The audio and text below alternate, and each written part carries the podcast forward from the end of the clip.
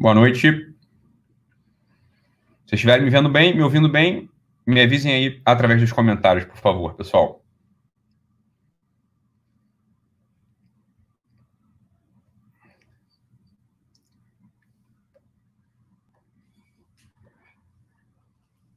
Vocês estão me, vendo, me ouvindo?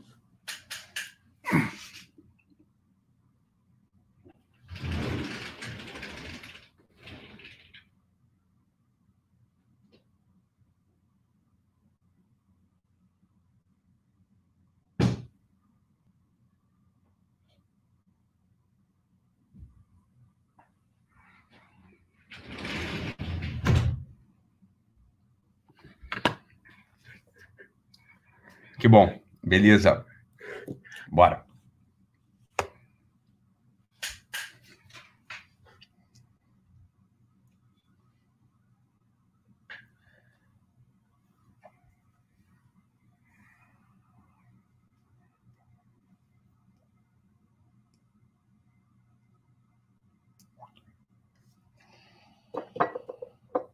Beleza, pessoal. Então vamos começar aqui Ótimo, estamos retomando aqui a nossa sequência de aulas de psicologia, né? Então, muito bom. Beleza. Estão me vendo bem aí, né? Ótimo. Beleza. Deixa eu só ajusta aqui. Tá bom. Beleza. É, os pessoal chegando aí, eu, eu tô no, não estou exatamente no YouTube, então não consigo saber, mas, mas não, consigo ver os comentários direito, mas eu estou vendo uma parte deles aqui. Eu estou numa outra plataforma aqui de transmissão, só para não ter falha. Beleza, pessoal. Muito bom. Então voltemos, voltamos aqui para nossa para nossas lives, para nossas aulas, né, um pouquinho mais extensas sobre psicologia. Hoje é junho, né, de 4 de junho. Estamos voltando. Vamos, vou precisar, vou precisar abordar um tema aqui que é complementar ao que a gente vinha falando até então, né? Tá a nossa 13 terceira, nossa 13 terceira aula tem material para burro aí atrás para vocês reverem. E queria que vocês soubessem de uma coisa também. É, essas aulas elas estão sendo bem, elas estão sendo tratadas pela nossa equipe, estão sendo transcritas, já foram, né? E a gente está agora dando uma versão que vai, enfim, que vai poder ser publicada. Isso vai ser muito bacana também. Só uma, acho que eu já falei isso, né? Mas isso aí dá, dá uma alegria. Então essa é a primeira coisa. A segunda coisa é a seguinte: é, o nosso, o nosso, a nossa imersão. Tem gente aqui, eu já vi, tem gente aqui na, que está assistindo a gente que já, que já fez a nossa, que já fez a minha imersão chamada Eixo, que é uma imersão de dois dias em silêncio, na qual a gente na qual eu trato, né, de alguns temas importantes aí para vocês, tá? Para vocês encontrarem, reencontrarem o centro. O, a experiência foi muito boa, muito boa mesmo, né? O retorno que eu recebi dos participantes da primeira turma foi incrível, por isso me motivou a abrir uma segunda turma, né? Eu tinha falado que não ia, por assim, não, imaginava que a coisa ia é, ter uma procura tão grande, então a primeira turma lotou rapidamente, né? E aí a gente abriu, abriu uma segunda turma e a segunda turma é, já tem metade das vagas preenchidas já talvez mais já das metade, de metade, da metade das vagas, então não tenho certeza, né, quantas vagas tem preenchidas ou não. O fato é que é dia 18 e 19, agora, tá? De, vai ser agora dia 18 e 19 de maio, a segunda turma da, da imersão Eixo. E se vocês têm interesse, vocês procuram aí. É, é o meu link normal, né? Acho que é itulomarcili.com.br barra eixo, alguma coisa do tipo assim. Então, você procura, se alguém vai botar daqui a pouco, acho que alguém que fez vai botar aqui no, nos comentários o link, né? O pessoal sempre prestativo pra caramba, né? Então, é, recomendo mesmo, né? Para quem puder fazer, que faça. Então, vai ser agora, junho, né? Junho, 18, 19 de junho, perdão. Falei maio, né? Mas é junho, é claro, vocês sabem, né? Maio já passou, não tem como ser. Então, 18, 19 de junho. É, beleza. O pessoal aí falando que vale demais, né? O pessoal que, é, o pessoal que fez está aqui comentando. Que bom, beleza. O que acontece é que é, alguém da minha equipe vai ligar para vocês, estão perguntando, alguém da minha equipe vai ligar para vocês, aí vocês vão, né, vai tirar dúvida, etc. Tem o pessoal trabalhando bastante nisso aí, tá bom? Então, beleza. Essa aqui é a ideia. OK? OK. Então tá bom. OK não, né, pessoal? Às vezes, um parênteses rápido aqui, o pessoal pergunta por que, que eu escrevo lá no Instagram ok, eu boto zero, né? Zero K. É porque, na verdade, é, não tenho muita certeza, mas parece que essa expressão ok ela é uma expressão que era usada na guerra para dizer seguinte, ah, cê, cê não teve nenhuma não teve nenhuma morte, né? Zero, zero, né? Ou, né? Ou kills, né? Zero pessoas mortas aqui, então tá tudo ok. É, não dá para ter certeza se essa expressão é verdadeira ou não, mas enfim.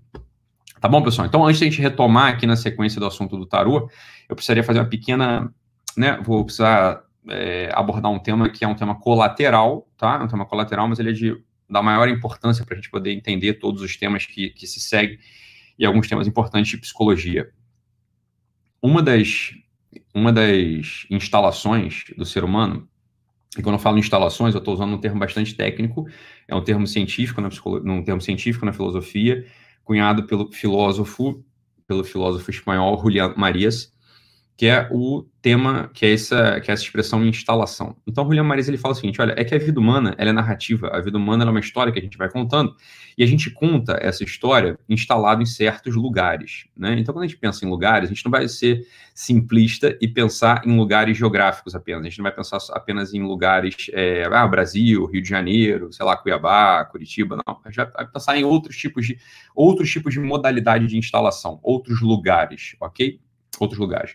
Um desses lugares, né, para o Julián Marias, é o, sei lá, sua idade é um lugar. Então, quando a gente conta, quando chega um paciente para a gente, ou chega alguém que a gente está cuidando, a gente está orientando, né? Chega alguém, se você é coach, né? Sei lá, se você é um orientador, se você está cuidando de alguém, está orientando alguém, é claro que a idade da pessoa, por exemplo, ela importa muito.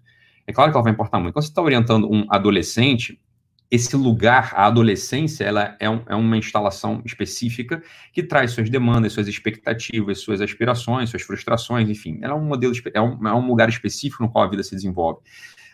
Uma, a maturidade é outra, a velhice é outra, a infância é outra. Né? Então, é claro, a sua, a, sua, a sua língua é uma instalação também, então há coisas que a gente só consegue expressar em, algumas, em alguns tipos de, de há línguas, né, há idiomas que expressam melhor certas, certos sentimentos humanos. Então, essa seria uma outra instalação. E tem uma instalação, que, era, que é a que eu gostaria de tratar hoje, brevemente, aqui é, na nossa aula de psicologia, é uma instalação que ela vem sendo, de algum modo, ao mesmo tempo que ela está na pauta do dia, ao mesmo tempo que ela, ela está em voga e todo mundo fala dela o tempo todo, a questão é que ela está oculta. Poucas pessoas, poucas pessoas sabem do que, que estão falando de fato quando estão se vendo com alguns assuntos, por exemplo, esse assunto agora que está na, na pauta do dia, chamado racismo. Né? Então, é um assunto histórico, né? não é de hoje, mas esse assunto ele sempre volta, né? Sempre volta. A gente vê as pessoas se posicionando e comentando sobre isso. E eu gostaria de trazer para gente hoje, trazer para gente hoje aqui, uma das instalações fundamentais para o ser humano, para o ser humano, que é uma instalação chamada Ocidente. Ocidente. O Ocidente para o Julian Marias, ele é uma instalação do ser humano.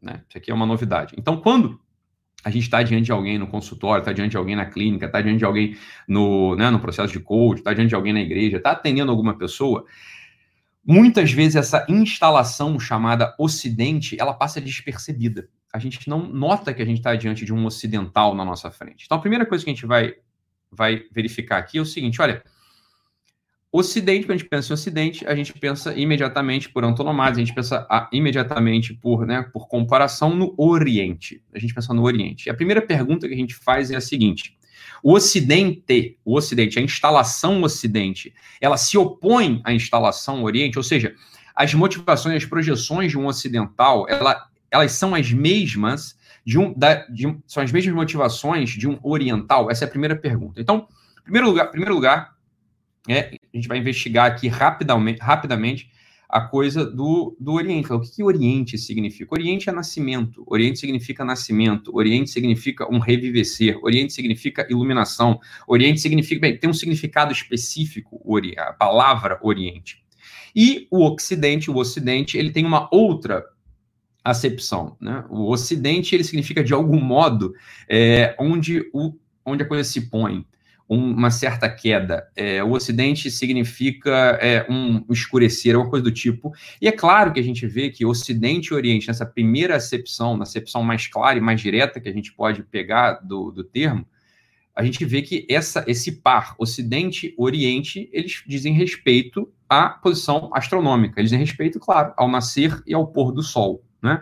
Então, essa é uma primeira coisa que a gente pode pensar, né? Esse é um primeiro jeito, um, primeira, um primeiro modo de pensar na, na, na acepção do termo. E é claro que a gente logo, rapidamente, né, a gente passou e falou assim, olha, mas não é bem isso que o Ocidente e o Oriente significam na, na evolução da história. Porque quando a gente olha para o Oriente, e essa é a primeira coisa que a gente vai, vai tem que analisar aqui, a gente olha para o Oriente, e quando a gente olha para aqueles países ou para aqueles povos, para as tribos, do oriental, a gente não vê uma unidade, não há uma unidade no Oriente. Então, as aspirações do, de um povo, por exemplo, da Mongólia, as aspirações de um povo do, do, do, dos árabes, as aspirações, sei lá, do Japão, as aspirações dos orientais, como a gente entende orientais, são aspirações que não, a gente não consegue encontrar uma unidade. Cada povo oriental ou cada tradição oriental tem a sua instalação própria. A gente não consegue encontrar uma unidade clara na instalação do que a gente chama de Oriente, do que a gente chama de Oriente. Então, a primeira coisa que a gente já percebe aqui é a seguinte: o Ocidente ele não se opõe ao Oriente. O Ocidente do ponto de vista da instalação humana, não se opõe ao Oriente. Muito pelo contrário, muito pelo contrário. A história de Ocidente e Oriente é uma história absolutamente interligada ao longo das gerações e das eras. A história de Ocidente e Oriente é uma, é uma história muito interligada. Então, existem uma série de estudos, uma série de, de livros que a gente observa isso, isso, a gente conhece um pouco da história da evolução das civilizações, a gente consegue encontrar isso com muita, clare, com muita clareza, com muita tranquilidade. A gente não tem muita dificuldade em perceber que o Ocidente ele não é fechado ao Oriente e que o Oriente, de algum modo, ele se beneficia e também agrega, e também em grupo, e também põe para dentro os elementos do Ocidente. Então, não existe uma oposição primeira, primeira coisa que a gente tem que olhar aqui é o seguinte: não existe uma oposição entre Ocidente e Oriente, e Oriente não é uma unidade que a gente consiga olhar e falar assim, ah, então aqui o, as aspirações do Oriente, as aspirações do Oriental são essas específicas aqui, ou o Oriente é isso. Olha, Oriente não tem uma unidade. A gente teria que olhar cada um dos povos, cada uma das tribos, cada uma das civilizações e entender quais são as aspirações específicas daquele povo, daquela civilização ou daquela tribo tá? A gente não consegue encontrar uma unidade, não consegue chamar uma única coisa de Oriente. Ao passo que no Ocidente a gente consegue encontrar com muita tranquilidade uma unidade no Oriente. E é disso que a gente precisa, isso que a gente precisa entender aqui, para quando a gente está diante de alguém, está diante da gente mesmo. Né? Quando a gente está diante da gente mesmo, tem que entender o seguinte: olha, somos ocidentais. Somos ocidentais. Quando a gente nega uma instalação na qual a gente está presente, uma instalação nossa, vem um tipo de sofrimento específico. Quando a gente nega uma instalação nossa, vem um certo, vem um sofrimento específico. Então veja, se você é um, se você está numa idade específica, como a gente estava dizendo no início dessa aula, uma idade específica no início dessa aula, você tem, é, sei lá, você tem 30 anos. 30 anos, olha, você já é um homem maduro, você já não é mais um adolescente, né? Você tem 30 anos, você já entrou na maturidade já há algum tempo, ou deveria ter entrado na maturidade há algum tempo. Então é claro que se um homem de 30 anos ou uma mulher de 30 anos negam de algum modo, negam de algum modo esses desejos, negam de algum modo o projeto específico daquela idade, negam o projeto específico daquela faixa etária, ou daquela instalação etária, alguns sofrimentos virão. Isso é claro, né? Isso é muito claro. Hoje mesmo a gente estava relembrando, estava na casa de um amigo meu agora, e estava ali numa conversa, a gente estava relembrando uma, uma entrevista que, o, por exemplo, o Michael Jackson, lembrando o Michael Jackson, pobre Michael Jackson, que Deus o tenha, né? É, uma entrevista que o Michael Jackson estava dando numa loja, né, no antiquário, e estava lá fazendo compras e comprando, etc, etc. E a repórter, de repente, perguntou para ele, perguntou uma coisa para ele, perguntou o seguinte, ah, mas e quando você morrer, do tipo? E ele, um homem feito, né, um homem já, bem, enfim, o Michael Jackson era um homem, né, não tinha mais seus 12 anos, não tinha mais seus 4 aninhos, já era um homem. É, falou assim, não, mas eu não vou morrer. Respondeu assim para a mulher, falou, eu não vou morrer. Falou, olha, Michael Jackson. Temos um problemão aqui, né? Você está vivendo uma, você está vivendo dentro de um delírio onipotente. Você está vivendo dentro de um delírio onipotente. É claro que você vai morrer. Eu vou morrer. Você vai morrer. A entrevistadora vai morrer. Todos nós vamos morrer. Isso é algo que um homem maduro deveria saber. Então, quando o homem maduro está projetando as suas ações, ele está abrindo uma empresa, ele está se casando, ele, tá, ele tem um filho, ele faz um projeto, ele inicia um mestrado, ele inicia um doutorado, ele arruma sua casa, ele conversa com seus amigos, ele vai até uma festa de aniversário. Olha, essa responsabilidade é uma responsabilidade que tem que entrar, na, ele tem que ter isso na cabeça dele. Olha, a vida humana material, ela tem um limite. E isso é muito sintomático, né? Quer dizer, o, o Michael Jackson, a, a, a, a, casa dele, o lugar onde ele morava, né? Muito grande, gigantesca, etc. Mil brinquedos. Vocês lembram dessa história do Michael Jackson? Lembram do Michael Jackson? O, chamava, era Neverland, era, era a terra do nunca, né? Neverland, era a terra do nunca. A terra do nunca é onde, quem mora na terra do nunca. Quem mora na terra do nunca é o Peter Pan. O Peter Pan, aquela síndrome, né? Existe uma síndrome, né? Uma síndrome né, psicológica é, chamada síndrome de Peter Pan, né? O sujeito que não quer envelhecer, o sujeito que acha que nunca vai morrer, que não vai envelhecer, é o sujeito que não amadurece, é o sujeito que está apegado ainda a temas juvenis, ele está apegado ainda a questões juvenis, ele, tá, ele tem ainda um delírio quase psicótico de onipotência. Você olha para as criancinhas, e você, quando você vê a vida das criancinhas, você vê a ação das criancinhas, você vê que eles têm, para eles não é um delírio, né? Para a criancinha não é um delírio, para a criancinha é propriamente, é exatamente a vida dela. Fala, olha, a criancinha, ela ela confia cegamente nos seus pais, ela confia cegamente. Enfim, ela não, não se põe essa questão para ela, a questão da morte, a questão do limite, a questão da finitude, né? não é uma questão que de, deva, não é que, não é que não aparece na cabeça da criança, é uma questão que não deve aparecer na cabeça da criança mesmo. Isso não é, isso não é esperado. Não se espera que uma criança haja com essa responsabilidade diante de si. Mas é claro que quando essa criança ela vai chegando ali próximo aos 7, 8, 9, 10 anos, essa realidade já, come, já deveria começar a aparecer para ela, né? já deveria começar a aparecer para ela. Quando não aparece, quando a gente está diante, por exemplo, de um homem de 30 anos que se comporta ainda com, de um certo modo, é, bem, um certo um, um, modo delirante, achando que pode fazer tudo, que pode né, falar sobre tudo, ou que é um sujeito inconsequente, fala, olha, temos aqui um grande problema, um sujeito que não amadureceu ainda. Por quê? E aí, quando o sujeito não e a grande questão que a gente está falando é a seguinte: fala, olha, quando um homem maduro ou uma mulher madura, por exemplo, por isso que eu estou dando esse exemplo aqui, quando um homem maduro uma mulher madura, eles se comportam, por exemplo, à margem da sua instalação etária, é claro que um tipo de sofrimento específico vai aparecer. O sofrimento específico vai aparecer dele mais cedo ou mais tarde. Mais cedo ou mais tarde. Veja a vida dramática do pobre Michael Jackson. Né? Veja a vida dramática do pobre Michael Jackson. Isso acabou acontecendo com ele no limite da vida dele e ele morre daquele jeito trágico. Né? É, se eu não me engano, era propofol que ele usava para dormir. Né? Não conseguia dormir. Ele sofria, né? claro, é, sofria assustado com seus fantasmas, com seus demônios. E é claro, fez uma injeção de propofol, né? fez uma infusão de propofol é, exagerada, acabou morrendo. Acabou morrendo. Bem, o sofrimento, você olha para a vida do Michael Jackson, a gente, quando vai olhar a biografia do Michael Jackson, pobre Michael Jackson, estou falando dele aqui, não tem nada contra, muito pelo contrário, né? Quem não gosta do Michael Jackson, é, cantor, artista pop, ele é um sujeito né, excelente nesse sentido. Não tem nada contra o Michael Jackson, as músicas dele embalaram uma geração inteira, um sujeito revolucionário do ponto de vista da estética da, da, da música. Então, não, tô, não, tô, não é uma crítica ao Michael Jackson, muito pelo contrário, né? não é uma crítica, é um, um lamento, na verdade. Né? A gente lamenta, lamentamos que o Michael Jackson tenha sofrido por essa coisa, e é uma coisa que não é tão difícil assim de resolver, né? É uma instalação muito óbvia, a instalação etária é uma coisa óbvia. Então, só estou usando esse exemplo aqui para deixar claro como que viver às margens ou viver fora de uma instalação que é uma instalação tua, vai te levar a um sofrimento. E sofrimentos eles vêm eles aparecem como sintomas de, várias, de vários modos, né? Aparecem como sintomas, pode aparecer como ansiedade, pode aparecer como depressão mesmo, podem aparecer como um esvaziamento de sentido sobre tudo isso, como esvaziamento do sentido.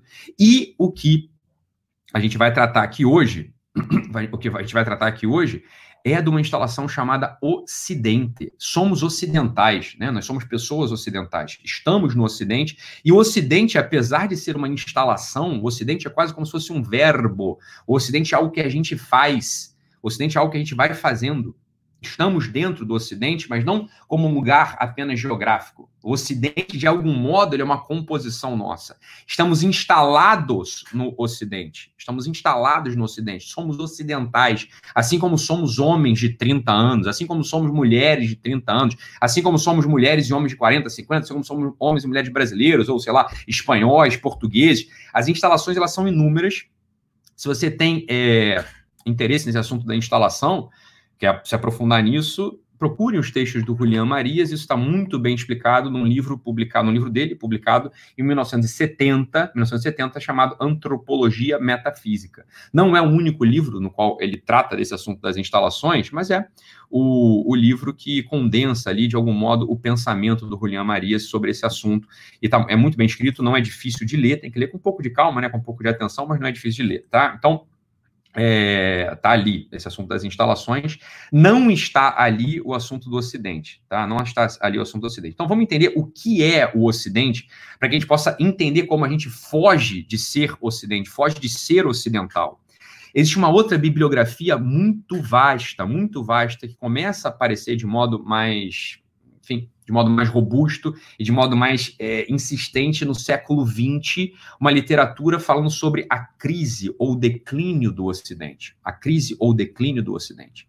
Então, um livro que marca a discussão, que marca, não é o primeiro, mas é um livro que foi muito discutido, que foi muito debatido, é um livro chamado O Declínio do Ocidente, de um sociólogo chamado Oswald Spengler. Spengler publica o seu Declínio do Ocidente. É um livro que, se você encontrá-lo em português, só fique atento ao seguinte: esse livro, o, o livro do Spengler em português, em geral, as edições não são edições completas, tá? São edições recortadas, são resumos do livro original dele. Então, eu recomendo que vocês procurem o Declínio do Ocidente, ou em inglês ou em espanhol. São línguas mais acessíveis e que fica mais fácil de você ter ali o, o, o todo do pensamento do Spengler, falando sobre o declínio do Ocidente. Mas eu queria deixar aqui claro, porque o Spengler é um livro que não é fácil de ler, é um livro que é um livro, não é confuso, né? Mas você tem que estar muito a par do debate para poder acompanhar o livro, tá? É um livro grande, é um livro muito completo, mas não é um livro que eu recomende assim como entrada. É só um livro se você quiser né, aprofundar nesse assunto do declínio do Ocidente.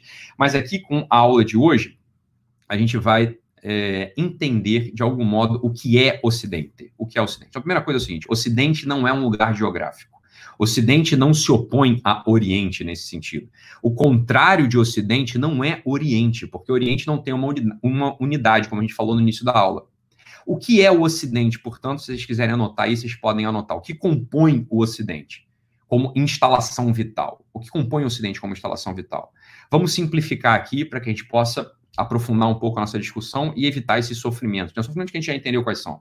Né? São sofrimentos de esvaziamento de sentido, medo, é, ansiedade, depressão, são os sintomas, né? São os nossos sintomas, são as manifestações vitais de uma, de uma carência, de uma falência vital. Quando a vida ela vai se arrastando, quando a vida ela não vai andando, os psicólogos, os terapeutas, né, os coaches, as pessoas que atendem gente, façam logo essa análise. olha, existem instalações, você tem que olhar para o teu paciente, você tem que olhar para o teu cliente, você tem que olhar para a pessoa que está na sua frente, que você está atendendo, seu amigo, para você mesmo, e perguntar, olha, quais são as instalações vitais, que esse, em quais instalações vitais esse sujeito está, e de quais ele foge, ou quais estão, ah, de algum modo, é, ele está negando, ou ele está evitando, ou ele, ele, nem sabe que faz parte dele. Uma delas, e muito central, é essa chamada Ocidente. Então, anote aí, existem três, existem três notas do que é ser Ocidente, do que é ter Ocidente dentro da gente.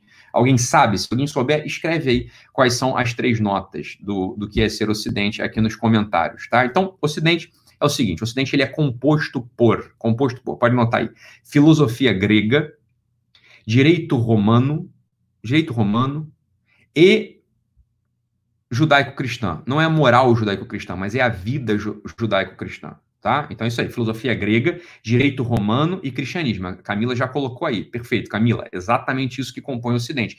Entenda uma coisa. Entenda uma coisa. Não são esses, essas três notas isoladas, elas não compõem o Ocidente. Elas não compõem o Ocidente. Essas três notas articuladas, e ao longo da história elas vão se articulando em maior ou menor medida, em maior ou menor medida, elas compõem o que é ser Ocidente. O que é ser um ocidental. O que é ser um ocidental.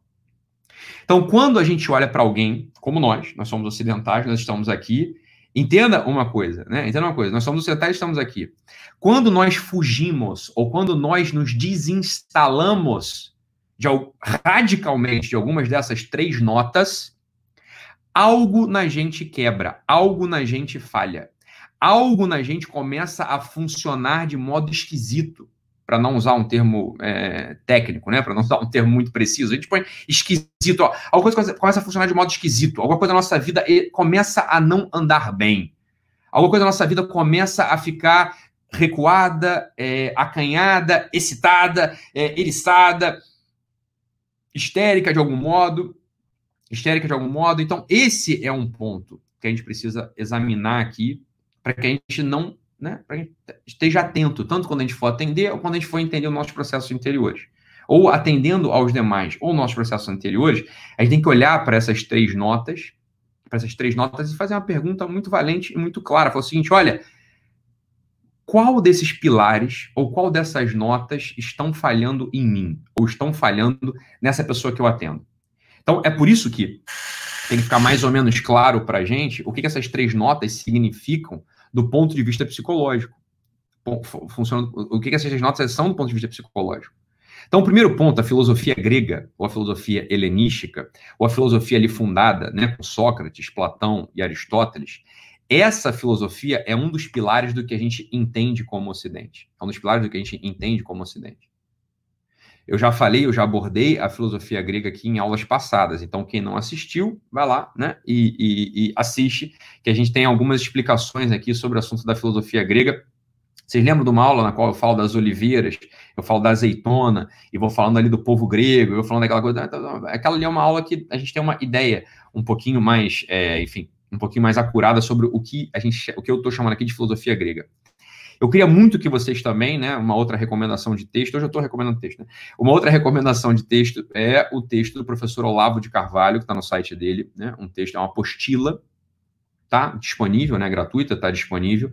É uma apostila chamada fato concreto e depuração abstrativa. Se não é exatamente esse o nome, é algo muito semelhante a esse, você vai lá, dita, você vai olhar para uma coisa ali que é muito interessante, que é muito interessante, tá? Que é muito interessante, é o seguinte, olha, o Olavo, o professor Olavo de Carvalho, nessa apostila, ele analisa o assunto do fato concreto. E a partir da análise do fato concreto do professor Olavo de Carvalho nessa apostila, a gente encontra o que, que seria a raiz psicológica da filosofia grega dentro da nossa vida.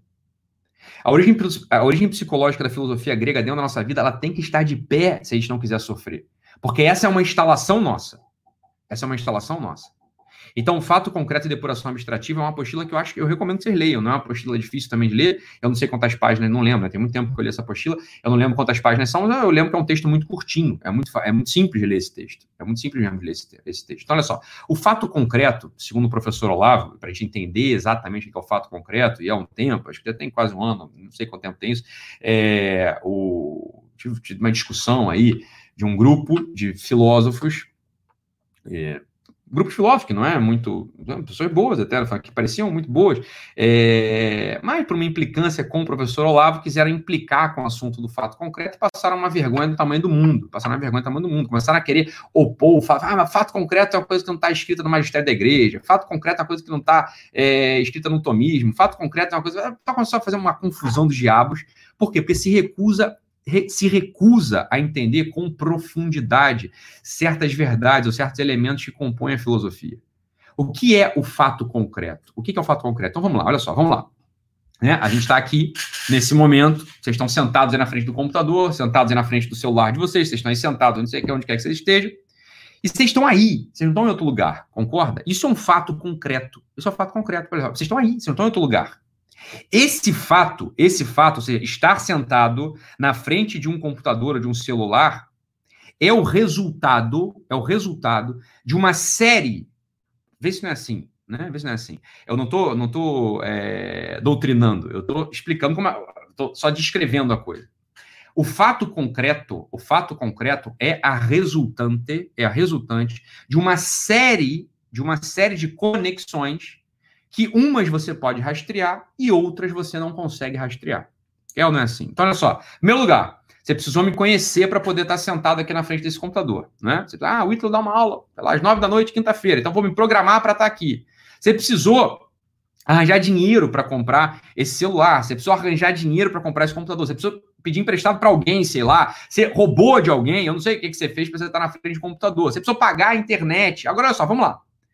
Para a internet existir, né, para a internet existir, ou para computador existir, ou para celular existir, existe uma outra série, uma outra série de elementos que precisam estar conectados no computador.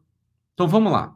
Para você estar sentado aqui me vendo e me ouvindo, não basta só a sua vontade, basta que exista, basta que exista, é necessário que existam computadores.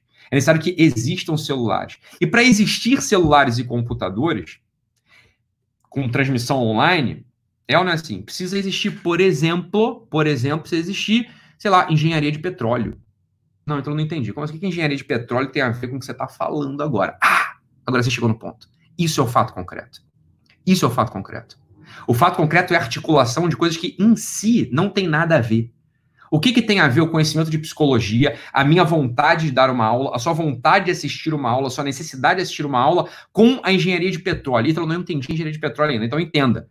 Para que esse celular esteja na sua mão, existem peças, existem peças de plástico. E o plástico, ele é feito a partir da extração e do refino daquela matéria, do petróleo. É ou não é assim? Agora, esse, a extração e o refino do petróleo a extração e refino do petróleo depende também de que uma indústria tenha sido montada. Indústria precisa de lei trabalhista, precisa de um gerente, precisa de um, de um, de um presidente, precisa de alguém consumir. É ou não é assim?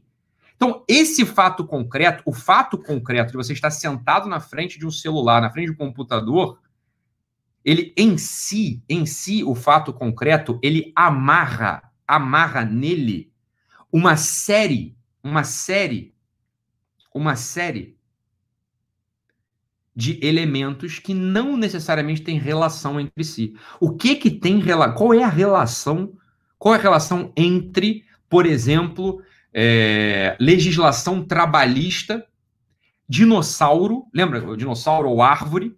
Porque lembra que o petróleo ele aparece a partir dos dinossauros, das aves que morrem e ficam lá embaixo do oceano. Lembra dessa coisa? É assim que contaram pra gente, pelo menos, né? Assim contaram para a gente, pelo menos. Qual é a relação entre dinossauro, lei trabalhista e vontade do Ítalo de dar uma aula? A relação entre lei trabalhista, dinossauro e vontade do Ítalo de dar uma aula, e a tua vontade de assistir uma aula, a relação entre essas coisas está no fato concreto. Assim, esse é o fato concreto. Você está assistindo essa aula. Você está assistindo essa aula. Então, entenda uma coisa. Então, uma coisa, só para a gente acalmar a nossa cabeça agora. Para a gente acalmar a nossa cabeça agora. Quando um fato concreto aparece, então, sei lá, né, um, um pai de família com uma certa, de uma certa etnia, ele é abordado por um policial, e esse policial asfixia esse sujeito e o mata. Esse é o fato concreto. Esse é o fato concreto. O que esse fato concreto condensa? O que esse fato concreto condensa? A verdade é, a, a primeira a explicação mais a explicação mais original, a explicação mais verdadeira, mais valente é não sabemos. Não sabemos. Compreende isso que eu estou dizendo ou não? Quando um policial, por exemplo, um policial branco, mata um, um, um, um trabalhador que não é branco, um trabalhador asiático, um trabalhador é, negro, um trabalhador, sei lá. Quando ele mata alguém, né, matou alguém, é, sei lá, ajoelhou, na, ajoelhou no pescoço do cara e o matou. Falou, é, esse é o fato concreto. Esse é o fato concreto. O que esse fato concreto amarra? O que esse fato concreto amarra? Veja bem, olha só.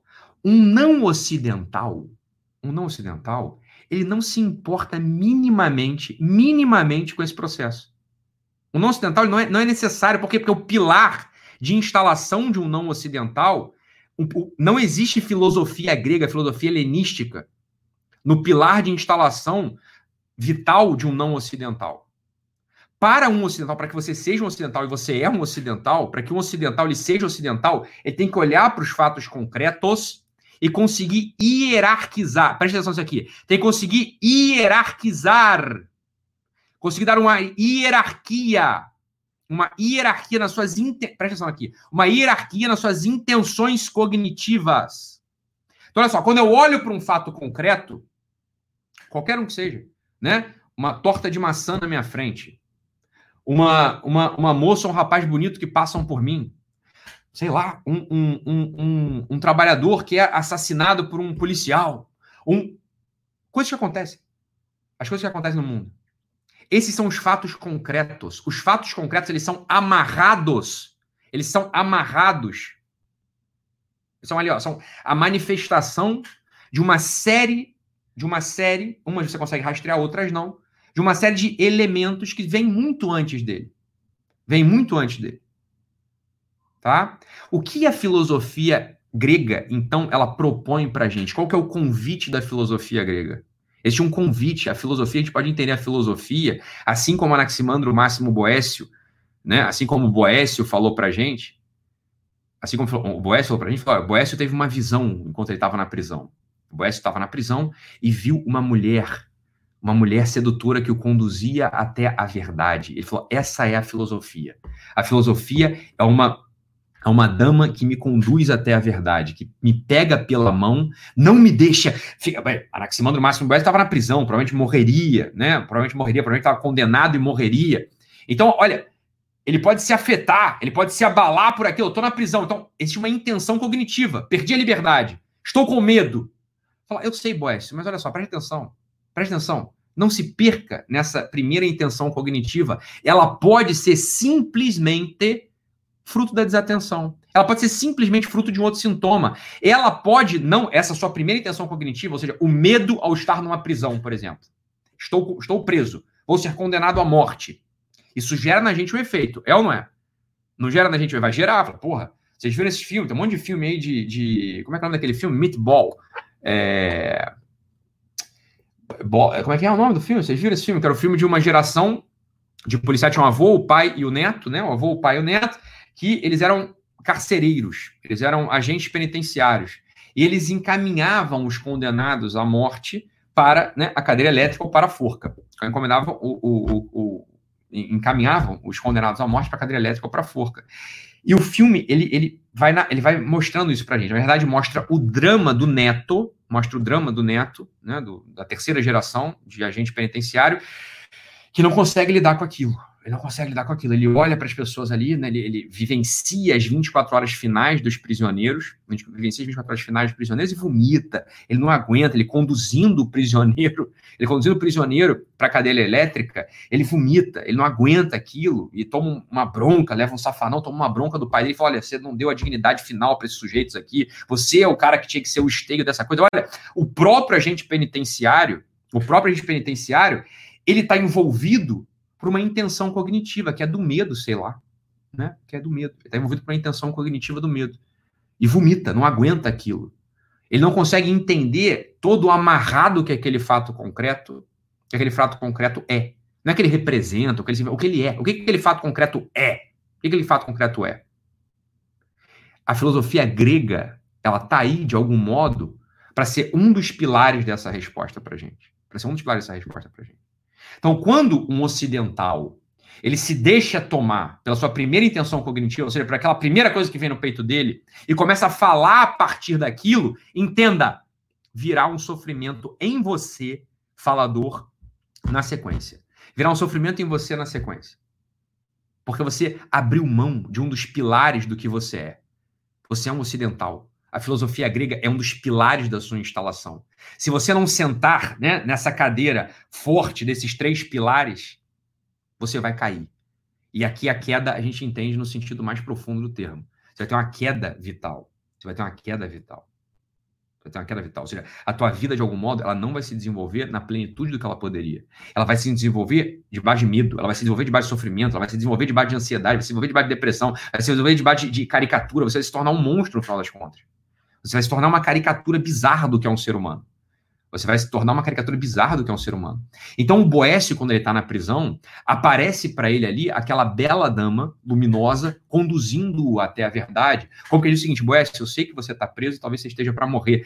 Eu estou aqui do teu lado. Eu estou aqui do teu lado. Né? Eu estou aqui do teu lado. É, o fato concreto é esse. Vamos tentar, de algum modo, entender o que está acontecendo? Vamos, de algum modo, tentar entender o que está acontecendo? Fica comigo aqui.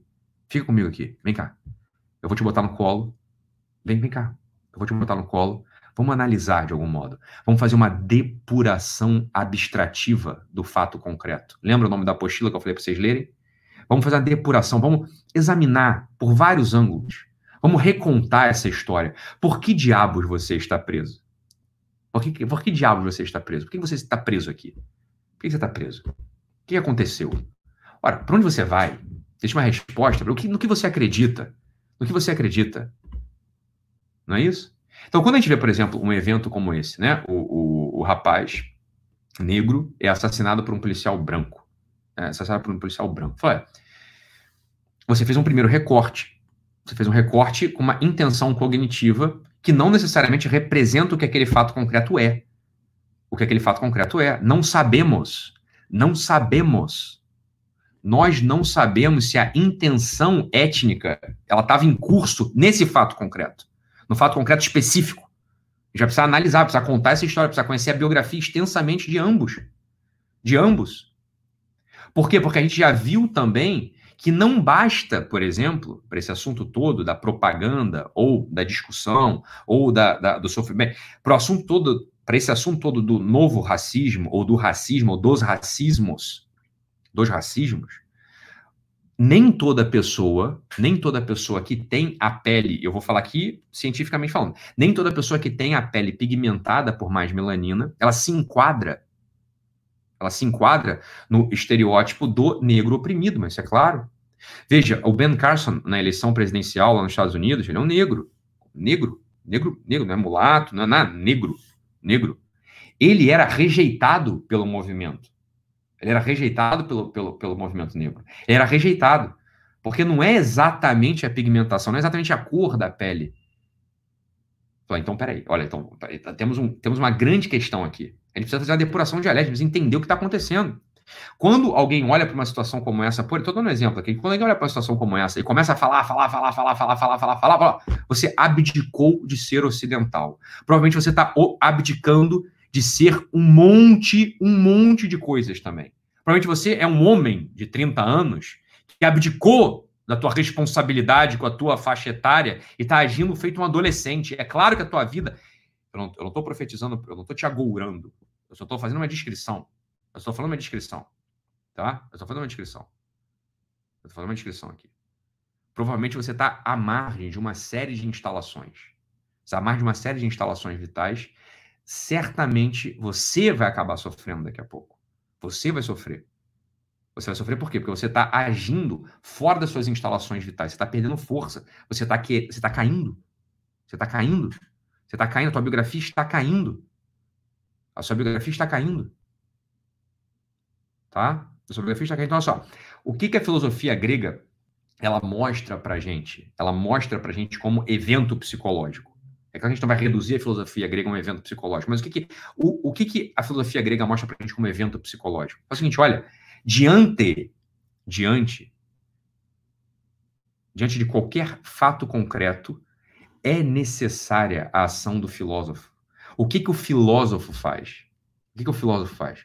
O filósofo ele pega o fato concreto e ajuda a fazer a depuração abstrativa do fato concreto ele marca de algum modo a hierarquia do que, que acontece ali. Quais são as intenções é, é, mais importantes? Quais são as linhas que de fato são mais importantes para que aquele fato concreto possa acontecer? O que está à margem poderia acontecer de um modo ou de outro naquele fato concreto? Qual que é a natureza, qual que é o cerne daquele fato concreto? O filo, a função do a função da filosofia, a função da filosofia, a função do filósofo, em primeiro lugar, é contar essa história ou pegar a história contada e estabilizar esses símbolos e contar essa história com a narrativa real do que a coisa é, e não com a intenção cognitiva de um grupo ou de uma única pessoa ou apenas tua. Ou apenas tua. Isso é o que a filosofia grega faz. Então, isso aqui é muito simples, né? É muito simples. Vai, vamos lá. É, vamos trazer para o nosso dia a dia, vamos trazer para a base. Eu estou dando aqui o fundamento da coisa. Vamos trazer para a nossa base. Quando uma, quando uma pessoa chega para a gente apresentando um sofrimento específico, chegam para a gente né, é, apresentando um sofrimento específico, a primeira coisa que a gente tem que fazer na pessoa e na gente mesmo é fazer a depuração abstrativa disso. Olha, o fato concreto é por que, que você está sofrendo? O que, que aconteceu? Por que, que você está sofrendo? Esse é o primeiro ponto e contar essa história. Contar essa história. A gente não pode, né, um terapeuta, um, um psicólogo, um coach, um orientador, um guia espiritual, uma pessoa que está, de fato, se, se importa ou que está orientando ou, ou, se você está fazendo uma terapia, se você está contando a tua história, se você está escrevendo diário, se você está querendo olhar para você de modo maduro, de modo seguro, primeira coisa que você vai olhar Pra, né, você está assim, tá se debatendo com uma questão específica relacionada ao seu casamento, relacionada, sei lá, à sua profissão, relacionada. Vamos contar essa história. Essa é a primeira coisa que você vai ter que fazer. Vamos contar essa história. Pode ser que, pode ser que você tenha abdicado de ser ocidental e pode ser que você tenha aberto mão, você tenha, vou abrir mão, vou abrir mão de tratar filosoficamente, e quando eu falo filosoficamente, é, abrir mão de ter tratado filosoficamente essa questão. E quando eu falo filosoficamente, não entenda filosofia, não entenda filosofia com esse cacuete horroroso que algumas pessoas têm. Tá? filosofia é uma coisa abstrata, né? Coisa de quem não tem nada para fazer, coisa de quem, né? É uma coisa assim, é que tá lá nas nuvens. Ah, o que importa é a minha vida concreta. Filosofia é coisa de quem tem tempo para fazer filosofia. Filosofia não é isso, absolutamente. Se o que você entende por filosofia, ou se o que te apresentaram como filosofia, é o que te apresentaram como filosofia, é isso, saiba, você não aprendeu, você nunca, nunca olhou, nunca, jamais nem olhou porque é uma filosofia. A filosofia, ela está muito colada, ela está muito colada com as questões que importam, que importam para mim e para você como seres humanos desse mundo, que importam para mim e para você como seres humanos desse mundo. Então, o método socrático ou o método dialético, o método helenístico de tratar um tema é esse é o método dialético. Você vai olhar para em primeiro lugar, para você poder chegar na questão dialética, em primeiro lugar é contar uma é contar a história. O que que aconteceu? O que que de fato aconteceu? Se existem buracos no teu conhecimento sobre o fato concreto, Entenda, você não vai conseguir. Se você é um ocidental que pretende ser ocidental, se você é uma pessoa que não vai abrir mão de uma instalação vital necessária para sua felicidade, entenda, se você não consegue contar história, se a história tem buracos que você não consegue sondar, entenda, você não vai conseguir falar sobre aquilo, você não vai conseguir fazer uma teoria abstrativa sobre aquilo, meu Deus do céu. Porque está faltando em você o conhecimento do que aconteceu do que, que de fato aconteceu. Do que, o que, que de fato aconteceu. Você não sabe. Você não sabe. Pô, as coisas acontecem. E às vezes acontecem por ação natural, às vezes acontecem por ação humana. Às vezes acontece por ação sobrenatural. Pô, precisamos contar o fato como ele aconteceu. Se o fato não está claro, não podemos fazer uma teoria sobre ele. A gente pode fazer uma teoria sobre o motivo pelo qual as pessoas falam sobre fatos que não estão claros, mas sobre aquele fato em concreto, aquele fato em concreto como gerador de uma discussão, ele é muito falho. Ele é muito falho. Você não sabe o que aconteceu. Você não sabe o que aconteceu. Né? Quantas vezes não é assim na nossa vida? A gente olha para uma coisa assim de relance e faz um julgamento. Quando você vai lá e conversa com uma parte, conversa com outra parte, você fala, pô, mas não foi nada disso. Mas foi outra coisa que aconteceu. Foi outra coisa que você aconteceu? Foi, foi outra coisa que aconteceu? Não foi isso que aconteceu? Né? Foi, foi, foi, outra coisa que aconteceu. Né? Não, não foi isso aqui. Foi, foi, uma, foi uma outra história. Uma, uma parte das pessoas estavam querendo me colocar, por exemplo, agora recentemente, né? Uma parte das pessoas estavam querendo me colocar contra a Dona Orani. Contra a Dona Orani. Eu fiz uma, uma postagem. É... Então, vamos lá, em primeiro lugar, o que, que me motivou a fazer aquela postagem? Eu fiz uma postagem no meu Instagram arcebispo do Rio de Janeiro, do Orani. Fiz uma postagem no meu Instagram motivado por um decreto da prefe... do prefeito do Rio. Então, o prefeito do Rio de Janeiro decretou que os comércios poderiam ter sido abertos. Os cultos, perdão. Os lugares de culto poderiam reabrir. A Arquidiocese do Rio não se manifestou e falou: não, vamos deixar como está. Então, eu fiz uma, eu fiz uma postagem no meu Instagram, nos stories, né? Fiz uma postagem no Instagram, nos meus stories, bastante é, desrespeitosa bastante respeitosa. Tá? Bastante respeitosa. Eu tomei consciência daquilo e, em menos de duas horas, apaguei aquela postagem. Apaguei aquela postagem e esperei para ver o que ia acontecer. Né? Apaguei a postagem. Esperei o que ia acontecer. Uma série de pessoas, né, do clero, fora do clero, pessoas que não gostam de mim, pessoas que não gostam do Orani, pessoas que gostam do Orani, pessoas que gostam de mim, se posicionaram. Posicionaram. E uma celeuma, um, um problemão, uma puta de uma crise uma puta de uma crise, metade dos bispos falando, outra metade falando contra, metade do clero falando uma coisa, outra metade falando outra. Falar, tá bom. Né? Beleza. As pessoas não sabem qual foi a motivação. Logo depois, né, quatro dias depois, cinco dias depois, eu escrevi para Dona Arani, mandei um WhatsApp para ele. WhatsApp ele pedindo desculpa, pedindo perdão para Dona Arani, só me desculpa. Eu me desculpa pelo que eu falei para o senhor. Se você me recebeu, se você me recebeu tão bem às vezes que eu precisei do senhor, você sempre me recebeu tão bem, que eu precisei do senhor em audiência, nunca sempre foi muito tão prestativo. Sempre que eu precisei de uma audiência com o senhor para tratar de algum tema importante, ou quando eu trabalhava no Tribunal Eclesiástico, sempre recebeu tão bem. Em 2013, quando a gente recebeu o Papa, né, ele como arcebispo do Rio, eu estava montando lá o hospital que o Papa foi visitar. Então a gente lá junto, recebeu, falei, ah, falei meu Deus, dona Anísio, me desculpa, fui, fui destemperado ali naquele momento, você me perdoa. Né? Não é assim que a gente fala com o pai, não é assim que a gente fala com uma pessoa. Não fala assim com as pessoas. Né? Pedi perdão para ele. E ele me respondeu imediatamente, cinco minutos depois, me respondeu imediatamente. Né? Me respondeu imediatamente, falou assim, não, Ítalo. Eu falei, Ítalo, ele me respondeu assim, feito um pai mesmo. Falou, que isso, meu filho, não sei o quê, eu gosto de você, sua missão é importante, papapá. É, foi uma decisão muito difícil, eu não me senti ofendido, né? Assim que eu, que eu li, eu já tinha, já tinha te perdoado, isso não é uma questão, tá tudo bem, né? Agradeci mais uma vez, pronto, foi tudo bem. Falei, olha só, diante do, diante do fato concreto, diante do fato concreto, algumas pessoas pegam e não conhecem nada, não sabem nada que está acontecendo. Não tem ideia da discussão, não tem ideia do debate, não tem ideia da motivação, não tem ideia do que foi feito com aquilo não se interessam mesmo pela coisa. E se posicionam, e falam, e criam teorias. Teorias que são loucas, completamente loucas. Aí começaram já a me associar a um outro grupo, que inclusive o grupo me odeia. O grupo brigou comigo. Um outro grupo, não, o Ítalo e esse outro grupo agora se juntaram para atacar o Donani. Falei, eu ataquei o Donani. Eu falei uma coisa que foi muito infeliz, foi destemperada. Pedi desculpa. Eu apaguei e pedi desculpa. Eu apaguei e pedi desculpa. Né? Paguei e pedi desculpa para ele. Falei, você precisa se posicionar sobre isso? É uma pergunta. É só uma pergunta que eu tô te fazendo. Olha só, você vai se posicionar sobre isso, eu me posiciono sobre certas coisas, a gente, a gente faz as coisas quando a gente está negando o que é ser ocidental. E é claro que isso traz sofrimento. Porque a gente está abdicando de uma postura dialética. A primeira coisa é o seguinte: olha, é um olhar. Entenda uma coisa aqui, ó. A filosofia grega, ela ensina pra gente uma coisa que está lá na primeira, ou na primeira ou na segunda aula aqui do, da, de filosofia, que fala logo sobre o, uma carta, uma, uma lâmina do tarot que é um certo olhar, é uma plena atenção desatenta. É assim que a filosofia grega ela, ela, ela aborda as coisas. Olha, é assim, ó, eu quero, eu estou absolutamente atento ao fato concreto, mas de algum modo desatento também. Eu não quero, eu não vou me, eu tô desatento sobre a minha adesão psicológica ao fato concreto. Tenta pegar isso aqui. Tenta pegar isso aqui. Tenta pegar isso aqui. Quando a gente abdica, quando a gente abdica dessa postura do mago, como é que o mago, lembra do olhar do mago, né? Lembra do olhar do mago, da primeira, da, da, da primeira lâmina do tarô que a gente abordou? Como é que é o olhar dele? Como é que é o olhar dele? Fala, olha, eu estou aqui diante do fato, o fato concreto está aparecendo para mim, eu sei que ele tem uma importância vital, mas eu não posso ainda me posicionar sobre ele. Calma, você precisa de paciência. Você precisa de paciência. Né? A paciência é necessária. Conseguir criar dentro da gente essa disposição habitual é um dos primeiros passos para a gente não abrir mão de ser ocidental.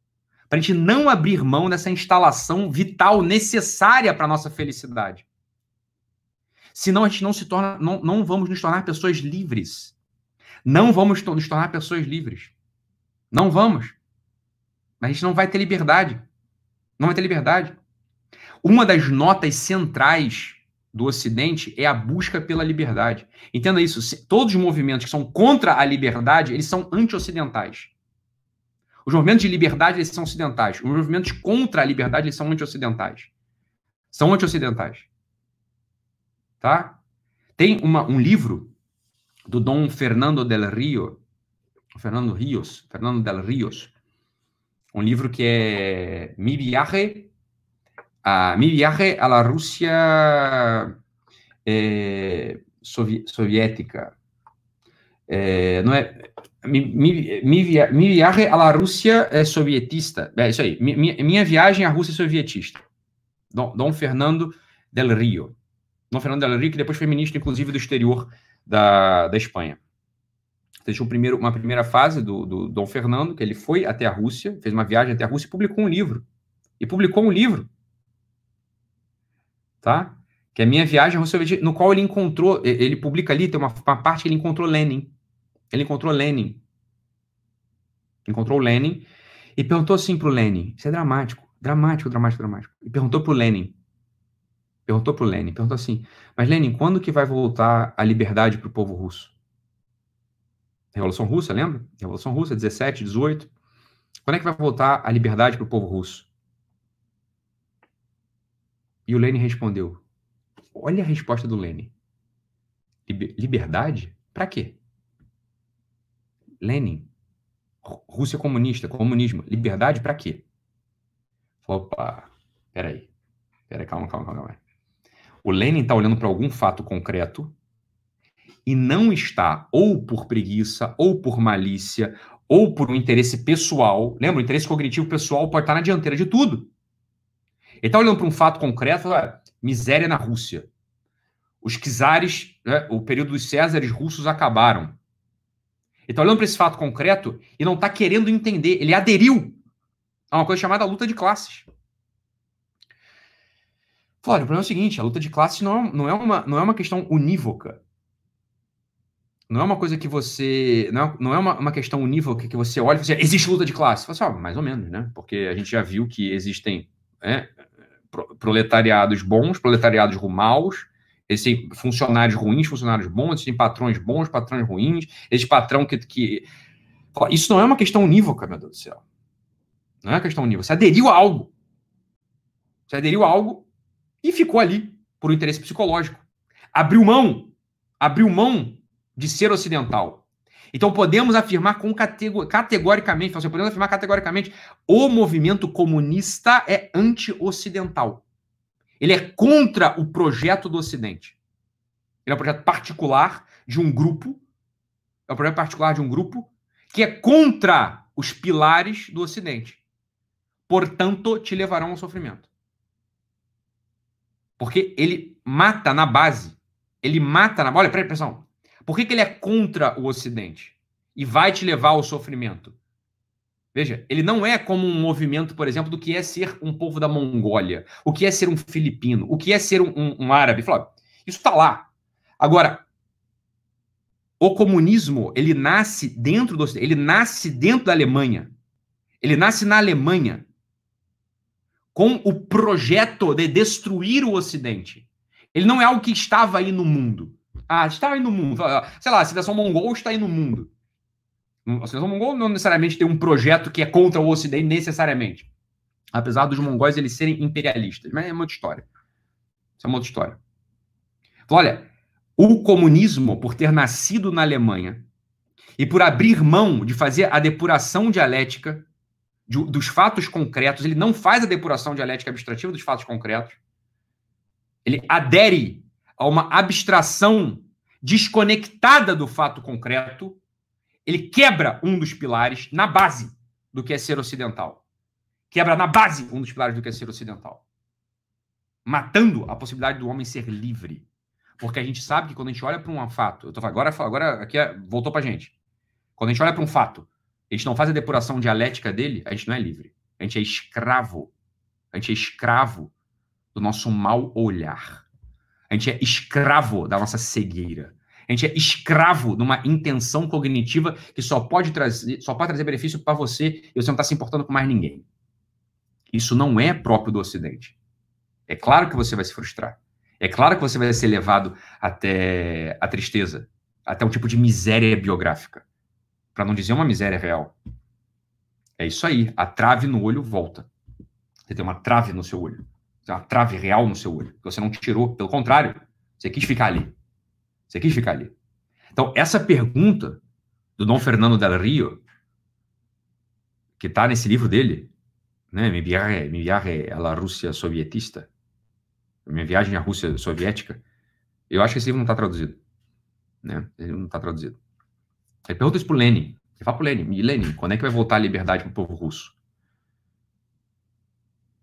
É. E o Lenin fala, fala, olha, liberdade para quê? Fala, claro. Você abriu mão da liberdade, você abriu mão de um dos projetos do Ocidente, lá na base, Lenin. Você é contra o Ocidente. Quer destruir o Ocidente. Quer levar, obviamente, você vai levar os ocidentais à infelicidade, à tristeza, à miséria biográfica. A miséria biográfica. Né? Vai levar a miséria biográfica. É. É claro que é só se olhar. A pessoa tem um pouquinho de maturidade. A pessoa tem um pouquinho, né, um pouquinho de honestidade. Sobretudo essas pessoas agora falando, pessoas se manifestam na internet. O pessoal que chegou ontem. Sei lá, o cara é animador de torcida. O cara é, sei lá, o cara é. Ele tem, ele tem, outra, ele tem outra atuação na vida mas precisa se manifestar sobre o que está acontecendo, precisa lacrar. Ele precisa lacrar. Pronto. Né? O cara precisa lacrar, é óbvio. É óbvio que ele abriu mão de um dos pilares do que é ser ocidental, que é exatamente a filosofia grega a filosofia helenística. Ele abriu mão da filosofia grega da filosofia helenística. Tá? Abriu mão da filosofia grega da filosofia helenística. É isso que ele fez. É claro que a vida desse sujeito ela vai ficar miserável daqui a pouco. Vai ficar miserável. Mas daqui a pouco ela vai ficar miserável. Vai, vai, vai, vai ficar miserável. Já tá, já deve estar miserável. Já deve viver dentro de uma vida miserável. Qual que é o passo então? Se reposicionar. Se reposicionar. Olhar com o mesmo olhar do mago, da primeira lâmina do tarô, para os fatos concretos. Aquela perfeita desatenção. Né? Em que sentido perfeita desatenção? Falar, eu não preciso me posicionar, não preciso ter opinião sobre isso. Deixa eu analisar o fato concreto. Imagine um mundo, é um pedido que eu faço para você, imagine um mundo no qual, e por apenas um dia, um dia, somente esse pilar da civilização ocidental tivesse de pé em todo o ocidental. Todo o ocidental acordou fazendo um compromisso de ser ocidental e fazer a depuração dialética, a depuração simbólica dos fatos concretos na frente dele. Imagina o bem-estar deste único dia. Imagina só, se amanhã, dia 5 de maio, dia 5 de junho, 5 de junho, todo mundo acordou, todo ocidental acordou. E com o compromisso de ser ocidental só nesse pilar. Eu não estou nem falando dos outros dois, estou nem falando do direito romano e nem da, das intenções judaico-cristãs. Estou nem falando dessas outras coisas, não. Então, só dessa aqui. Ah, porra, né? o mundo era outro. O mundo era outro. É isso aí, ó. Alguém falou, Neymar, o Neymar fez isso, Neymar não falou nada. Vai falar de quê? Joga bola, porra. Ele joga do futebol. O que, que ele tem que ser bom? Tem que jogar bola. Vai ficar se manifestando sobre esse assunto. Né? É simples, ele vai se manifestar, ele sabe, se ele se manifestar, ele sabe, eu estou manifestando por uma intenção pessoal. Eu vou ganhar aqui, eu vou ganhar, eu vou perder. Agora, o, o, o que está acontecendo, eu não sei. Ele muito bem, não se manifestou. Você não sabe o que está acontecendo, meu filho. Você não sabe o que está acontecendo. Você é um jogo de futebol. Por que diabos você deveria saber o que está acontecendo? Essa é uma boa pergunta. Você tem que saber o que está acontecendo no meio do campo, no ataque, na zaga, no máximo. Nem, nem na zaga você precisa saber o que está acontecendo. Você é atacante, porra. Tem que saber do meio do campo para frente. Do meio do campo para frente tem que saber o que está acontecendo. Né? Agora, na zaga, porra, é nem, isso nem, nem, nem isso você precisa saber. Porra, se nem na zaga você precisa saber o que está acontecendo, por que você precisa se manifestar se uma coisa aconteceu? Porra, tu não sabe. Você vai ser feito de trouxo, de trouxa.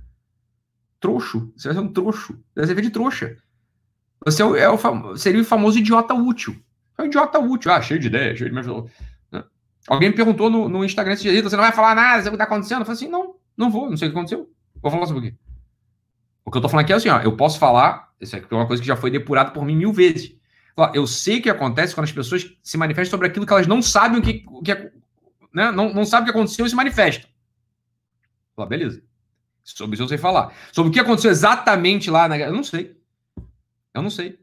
E sobre esse movimento todo? Falei, esse movimento todo eu tenho, eu tenho muito mais informação do que a maior parte das pessoas que estão opinando, inclusive de grande mídia. Inclusive de grande mídia. Inclusive, lá no nascimento do Anonymous, eu estava atento e vi como essa coisa nasceu. Eu sei quem eram as pessoas que fizeram primeiro Occupy Wall Street. Lá atrás, lembra? Mas não, tô, não tenho todos os dados, vou manifestar para quê? Essa é a pergunta. Falei assim, não vou me manifestar agora.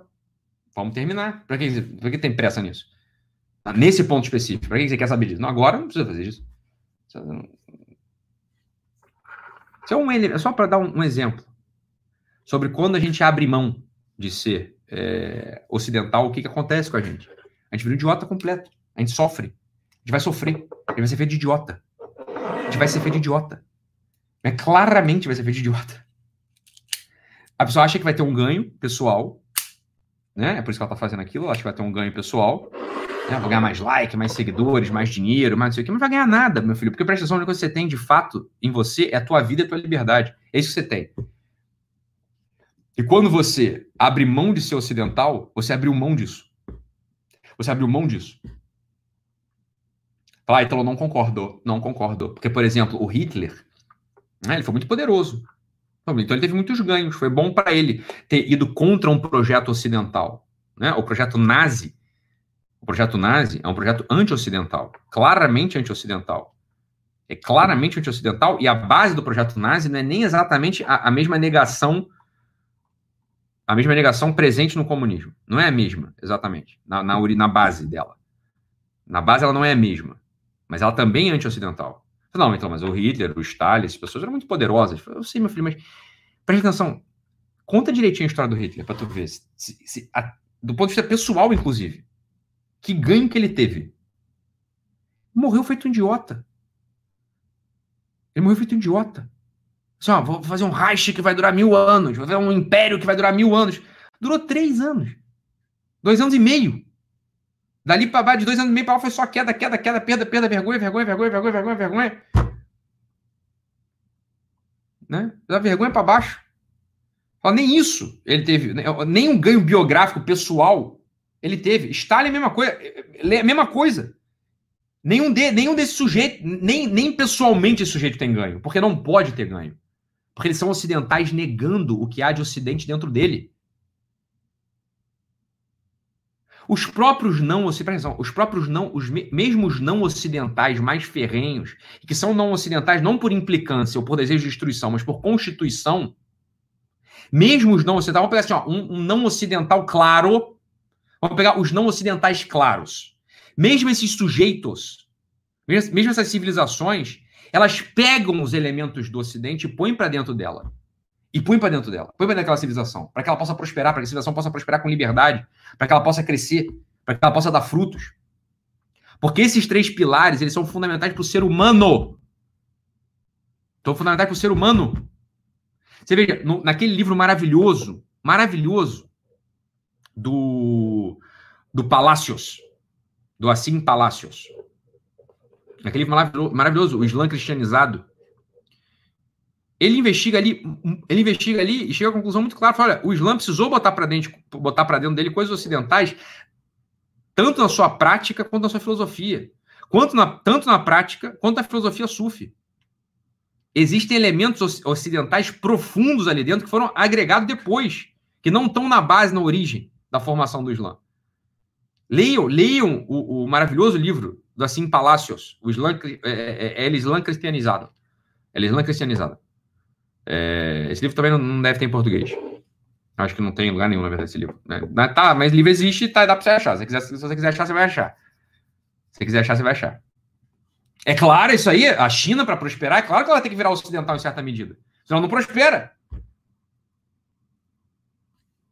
Né? Não prospera? É claro que sim.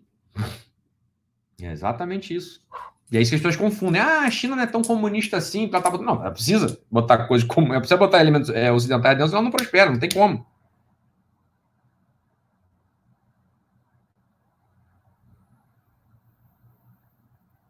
A China é um outro assunto. Depois a gente pode falar da China. Eu não vou falar da China aqui nas nossas lives de psicologia, porque não é o caso. Mas quando você nega esse primeiro pilar ocidental, Islã cristianizado. É isso aí, do Palácios. Do Assim Palácios.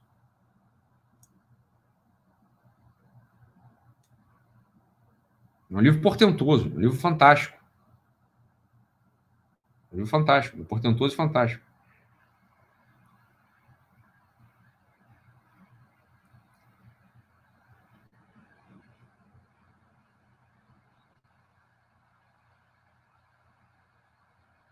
Eu não estou falando que a, a, Exatamente, é isso aí. Eu não estou falando que a postura é se calar. Exatamente, Luciné. Não, não sei qual é a tua postura pessoal. Estou te jogando uma luz aqui. O que, que, você vai fazer em concreto com essa informação? Veja você na sua vida. Né? Não sei. Né? Não sou, eu não sou seu guru, lembra disso, né? Eu não sou seu guru. Eu não sei o que você vai fazer com sua vida concreta. Você está entendendo? Isso aqui é só uma aula, né? Eu não tô, não sou teu médico, não sou teu, né? Não sou o teu, o teu diretor, não sou, né? Teu pai, eu não sei. É, é só uma aula isso aqui. Não é nada além disso, é só uma aula mesmo. O que você vai fazer em concreto na tua vida, veja, entenda. Articula uma coisa com a outra, né? Qual que é o fato concreto? O fato concreto é, você está ouvindo as coisas que eu estou falando, elas fazem todo sentido do mundo, né? Você vai precisar articular isso dentro de você. Como é que você vai fazer isso? Bem, se você quer ser um ocidental, você vai precisar depurar o que eu estou falando. Né? Se você quer ser um ocidental, se você quer ser um ocidental, você vai depurar o que eu estou falando e vai articular isso na tua vida.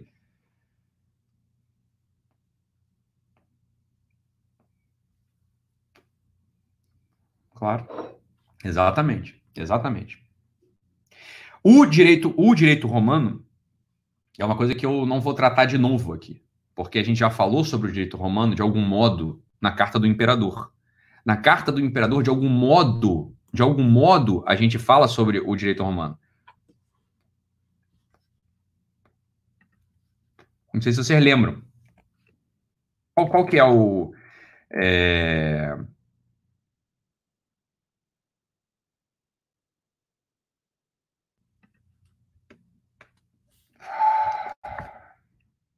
qualquer aula? Vocês lembram qualquer aula? Estou procurando qualquer aula que eu falei do imperador.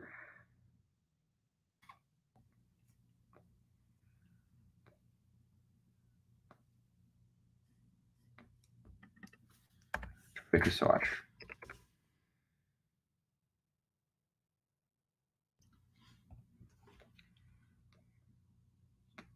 Não lembro. Não, não, não tô. Vocês, vão, vocês, daqui a pouco vocês estão escrevendo aí, vocês, vocês, vocês são mais rápidos do que eu.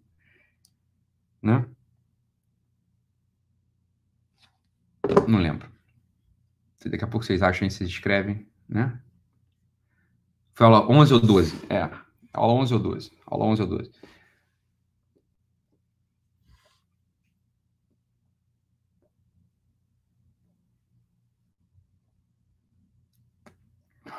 O direito romano, ele é uma grande aquisição para o Ocidente também. É, Nara, pode ser a 11, pode ser. O pessoal fala 9, 11, não sei, eu realmente não sei qual é a do imperador. Mas o direito, o direito romano, ele, ele, é, ele é um grande avanço para a gente. De algum modo, de algum modo, existe uma disciplina na conduta, uma disciplina na moral, uma disciplina ética.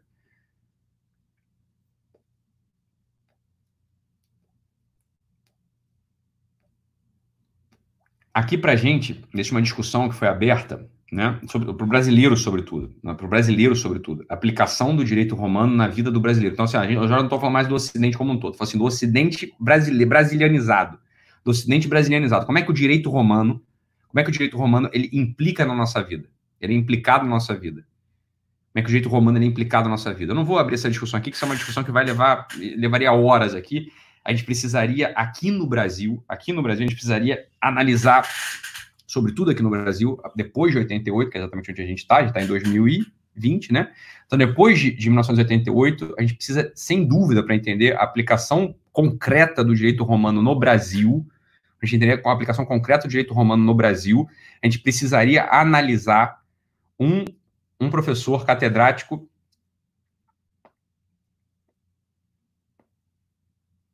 da Universidade de Coimbra, né, professor catedrático da Universidade de Coimbra, chamado José Gomes Canotilho, Canotilho que foi muito influente aqui na nossa Constituinte. Então, existe uma, um livro dele, que na verdade foi a tese de, de doutoramento dele,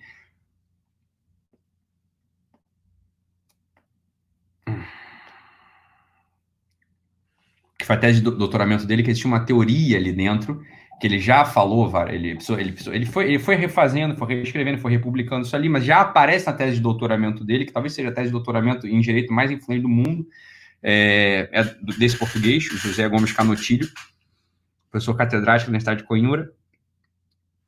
Ele tem ali a teoria do. O pessoal do direito aí sabe isso aí, conhece traz para diante, né?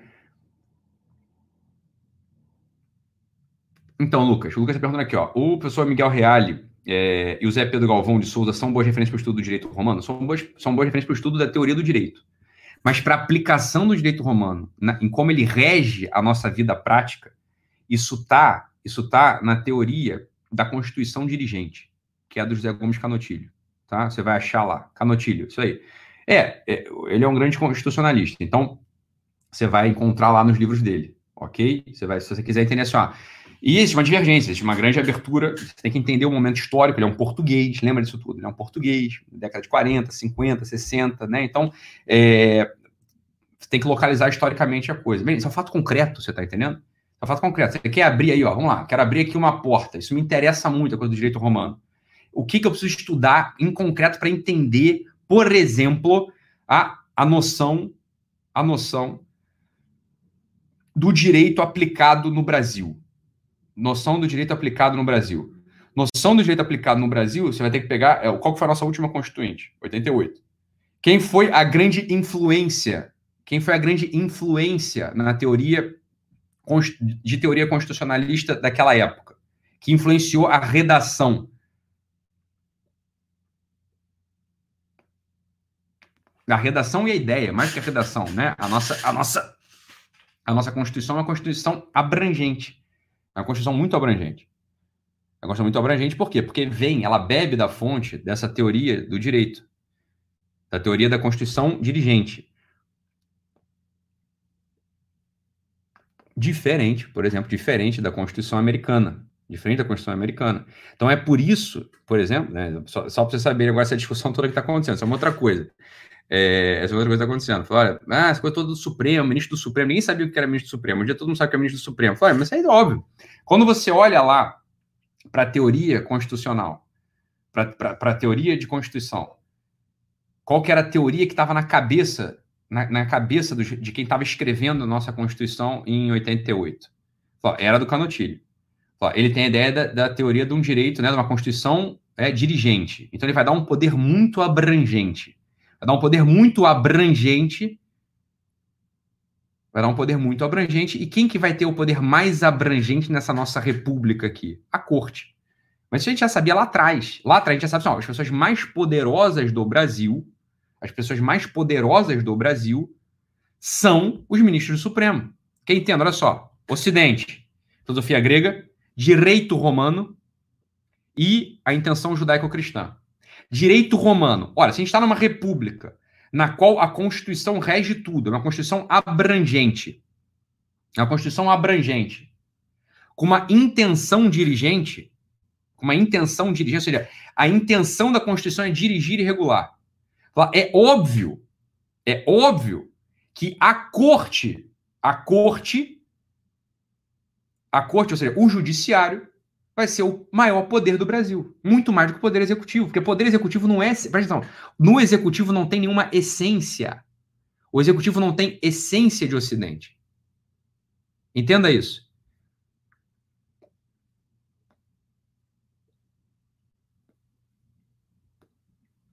Direito romano é essência a nossa Constituição, ou seja, a nossa vida prática, a nossa vida é, ordinária, ela é regida, de algum modo, numa certa dimensão, pela Constituição. Né? E a nossa Constituição é muito abrangente. Ela tem a ideia de abranger todas as dimensões da nossa vida. Na nossa Constituição está lá, ó, como é que é a saúde de um cidadão dessa república. Né? Como é que é a educação do cidadão dessa república? Como é que é a segurança da educação dessa república? Como é que todo, todos os domínios da nossa vida eles são perpassados explicitamente, de algum modo, pela Constituição. Isso é a teoria do Canotilho, José Gomes Canotilho, publicada na Universidade de Coimbra. Tá? É assim, mas claro que a gente já sabia que seria assim neste nosso modelo. Nesse nosso modelo. Nesse nosso, nesse nosso modelo de república, é claro que os ministros do Supremo são os sujeitos mais poderosos dessa república. Não é o executivo nem o legislativo. Não é nem o executivo nem o legislativo.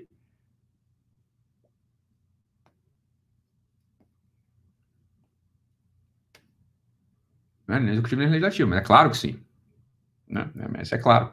Então, quando lá numa live eu falei que era importante e necessário a corte não tomar decisões monocráticas, ou seja, ou seja, a corte, os 11 ministros, eles deveriam agir em conjunto.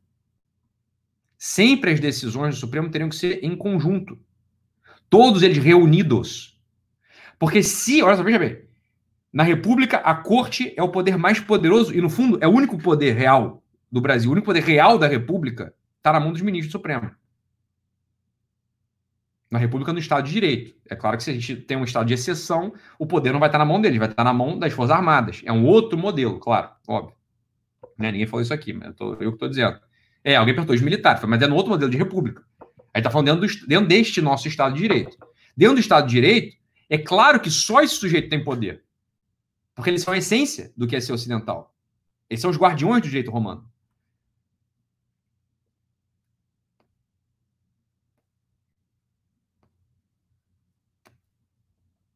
Veja bem, eles têm o poder, eles são o único poder real da República hoje, da República de Direito.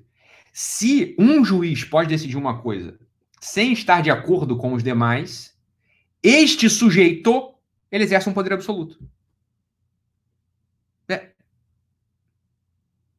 Então não adianta vir, por exemplo, falar, o que, que deveria. O que que deve, primeiro ponto, todos eles tomarem decisões em colegiado. As decisões né, da turma, as decisões, né, eles todos em, em acordo, pela, eles, eles em acordo. Eles vão se reunir e os 11 vão decidir sobre a, sobre a questão. E não apenas um juiz. Não somente um juiz, mas todos os 11. Isso já, de algum modo, botaria o peso e o contrapeso nas decisões. Porque não adianta vir Alexandre de Moraes e ministro Marco Aurélio bater boca depois que a decisão do Alexandre de Moraes já foi tomada. Você entende? Isso tinha que ter sido. Isso, essa, esse bater boca tinha que ter acontecido antes. Esse, esse bater boca tinha que ter acontecido antes. Mas é claro que alguns ministros do Supremo hoje eles estão olhando para aquilo tudo, porque alguns ministros do Supremo eles são os homens mais poderosos da República. Eles estão tomando a dianteira do poder. Eles estão sendo anti-ocidentais também, porque eles não estão olhando para o fato concreto. Eles estão olhando só para um ponto. Ó, um poder está na minha mão. Tá? Então entenda como o STF hoje está. O Supremo Tribunal Federal hoje a salvaguarda da democracia, né? a última trincheira da democracia, nas palavras do ministro Macoré.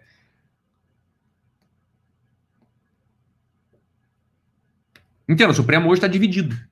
Existem juízes ali que são. Então é o seguinte: olha, por intenção pessoal, é óbvio que são, é por intenção pessoal, falam assim, ó, bicho, vai com calma. Eles estão olhando para alguns deles, para alguns deles, falam assim, ó, vai com calma, que daqui a pouco a gente vai tomar um 4-2, vai ter uma intervenção aqui no STF e eu vou perder meu cargo por tua causa. Então eles estão se moderando a posteriori. Eles estão tentando se moderar depois e não antes do fato. Tá? Não antes do fato. Isso obviamente seria, isso obviamente, isso obviamente de algum modo seria mitigado se fosse, se não fosse possível as decisões monocráticas, ou seja, de apenas um juiz. Mas as decisões teriam que ser tomadas. vamos lá, por exemplo, agora o fato, fato concreto. O chefe do executivo nomeia um, o, o chefe da Polícia Federal. O chefe do executivo nomeia o chefe da Polícia Federal. Um único juiz entra com uma liminar. Tá?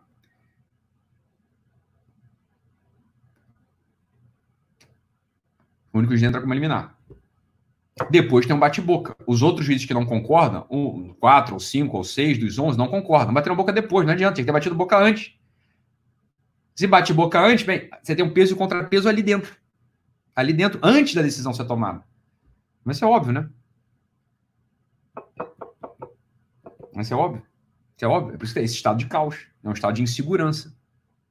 Todo mundo está com estado de insegurança.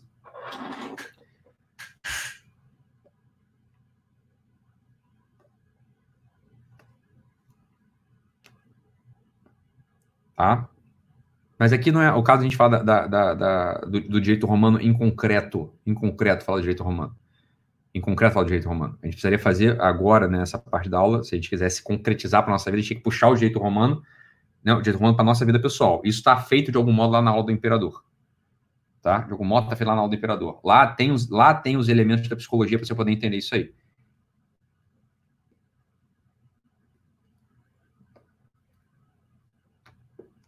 É, isso aí, Lucas, exatamente, eu concordo contigo. Né? Vai, vai usar o 142? Ninguém está usando, não vai usar. Né? apesar do jurista Ives Gandra, que teve um papel importante de consultor na, na, época da Constituinte, eu acho que ele não chegou a redigir nada, mas ele, um, ele teve um papel importante, estava lá na redação da nossa, da nossa Constituição, ele falou, ah, dá para dá usar um 142 localizado, só ali no Supremo, mas você também, porra, isso é um retrocesso, concorda? Então tem que fechar o STF. O STF é importante. O STF é importante. O que, que, que, precisaria? De uma qualidade superior dos, dos agentes que estão dentro do STF. Mas é claro que é isso.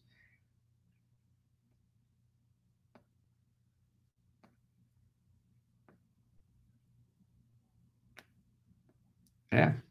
E não adianta, se não adianta, falar, ah, talvez é aula de psicologia, eu não queria falar disso. Fala, o problema é o seguinte: essas grandes questões, por que, que essas são as questões que estão atacando a cabeça de todo mundo agora? Eu estou explicando o motivo pelo qual está acontecendo. Porque não é uma coisa que está à margem do que você é. Isso é dentro de você. Isso é o ser ocidental que está sendo atacado.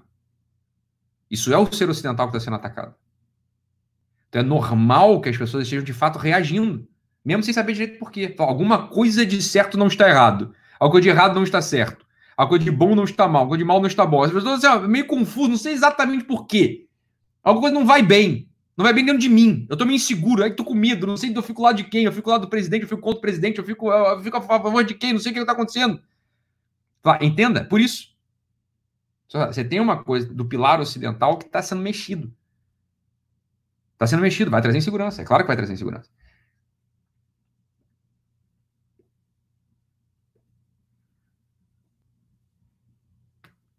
Então você tem que recuar. Tem que recuar e vai lá para o do imperador. Como é, que eu, como é que eu faço dentro de mim? Dentro da minha vida, da minha família, da minha vida ordinária, da minha família, da minha empresa, das coisas que eu tô, onde eu tô. Onde é que eu tô?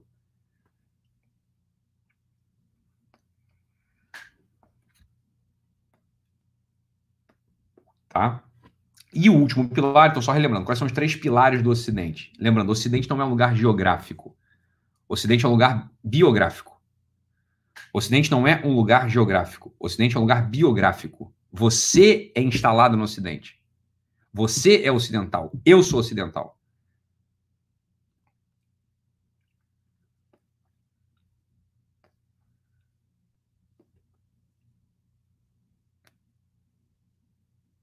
Tá? Quais são os três pilares do Ocidente? Escreve aí.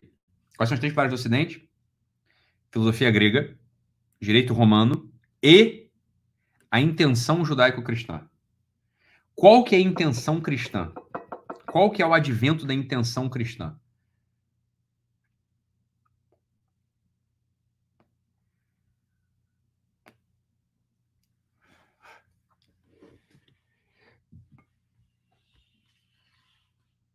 Qual que é, o, qual que é a intenção cristã? E essa é uma das grandes. Veja bem, vamos lá. Vamos lá. Estamos diante de ocidentais incapazes da filosofia grega. Ou seja, a razão, o uso da razão, o uso da hierarquia, parece que. Né, parece que está quebrado. Parece que está quebrado. O uso da hierarquia a capacidade de hierarquizar as coisas através da razão, a capacidade de hierarquizar um fato concreto através da, da razão, da depuração abstrativa, você está instalado na realidade, olhando para a coisa, contando a história, estabilizando os símbolos, confrontando, entendendo, sabendo abdicar de uma opinião se necessário, né? Isso parece que está é, para os ocidentais em xeque. Isso tá, tá, essa é uma incapacidade hoje. Isso é uma, isso é uma dificuldade.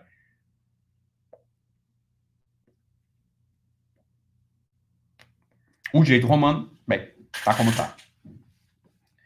E a intenção cristã? A intenção cristã, essa sim também, né? Quando eu falei lá do Hitler, falei, olha, o Hitler, o Hitler, o discurso do Hitler, ele fere um dos pilares que não é o mesmo pilar do comunismo. Na base. É claro que tudo isso lembra que eu falei. Lembra que eu falei lá no início da, da, da aula hoje. Não é, não, esses pilares eles não podem ser compreendidos isolados, mas articulados. Mas articulados. A intenção cristã de ser Ocidente, a intenção, a intenção cristã para o Ocidente,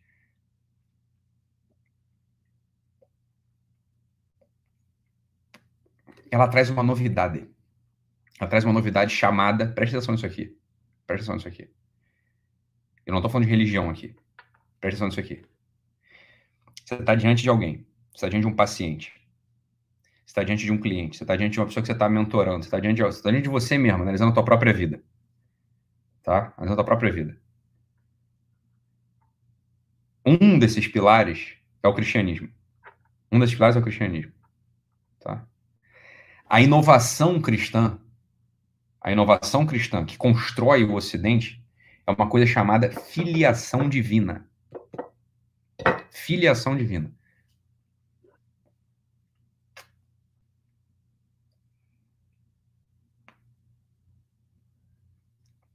Quando, quando o Cristo, quando o Cristo se dirige ao Deus inefável, ou seja, aquele que a gente não podia dar um nome, aquele que a gente não podia falar, né? quando o Cristo ele se dirige ao Deus, se, quando o Cristo se refere ao Deus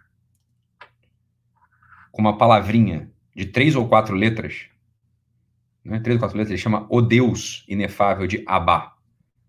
Abá. Abá. O que, que é Abá?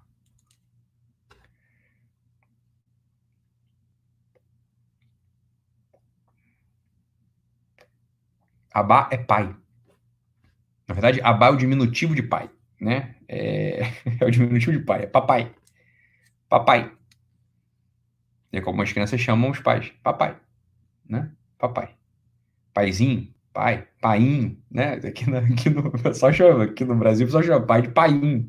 É o painho, né? Aí cada um da sua regionalidade vai chamar, chama pai de um jeito, é pai, papai, paizinho, painho, é, dad, é isso aí, é, é abá, abá pai, abá pater. A inovação, a inovação cristã é essa. A inovação cristã, a inovação cristã dentro do Ocidente é essa. Esse é o aporte da inovação cristã.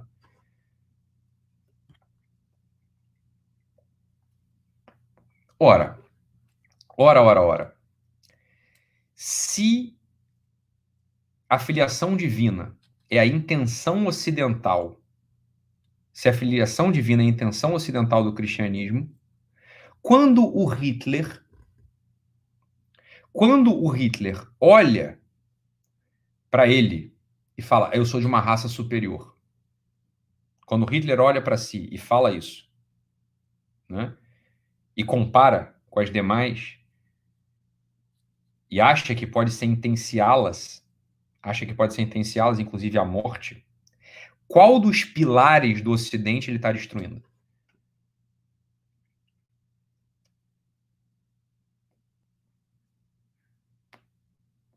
Qual, qual, do, qual dos pilares do Ocidente ele está destruindo? Ou, vou, ou, vou, ou vou, vamos aprofundar aqui a discussão? É possível, na base, é possível na base uma luta antirracista sem a noção clara ocidental da irmandade que vem a partir da filiação divina?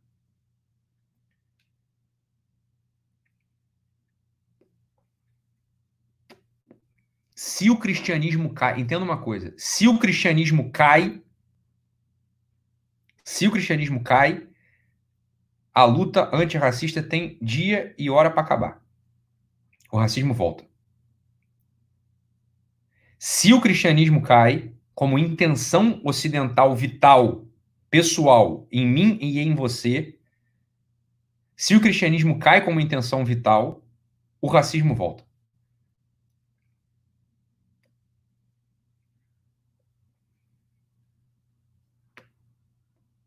Ou seja, aqueles mesmos que defendem as bandeiras antirracistas e abrem mão da intenção ocidental cristã, eles não sabem o que estão falando. Absolutamente não têm ideia do que estão falando. Eles não têm ideia do que é a história do mundo. Eles não têm ideia do que é a história do mundo.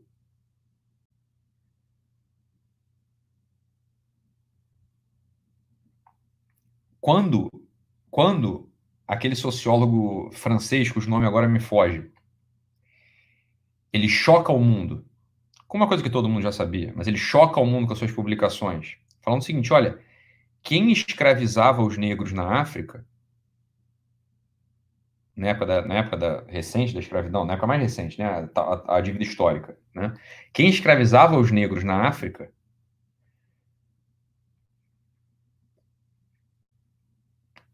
eram os próprios negros não, não cristãos. Né? Quem escravizava o negro da África eram os próprios negros não cristãos.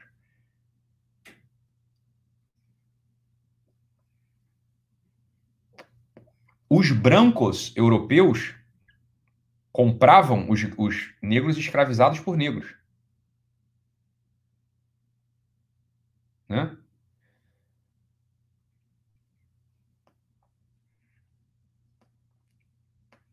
Essa é uma discussão, meu filho. Assim, você vai ter que abordar isso aí com valentia, porque isso é, isso é o fato concreto. Isso é o fato concreto. O fato concreto é esse. O fato concreto é, olha, os negros escravizavam os negros. Vamos lá. Os, os egípcios escravizavam os judeus. Né? A história da escravidão a história da noção de raça antes, do, antes da consolidação da intenção cristã, ela é muito dificultosa. Ela é muito problemática. A intenção cristã, isso também não aconteceu com o advento do Cristo, mas com a discussão interna dentro do cristianismo. Que precisou avançar nos séculos.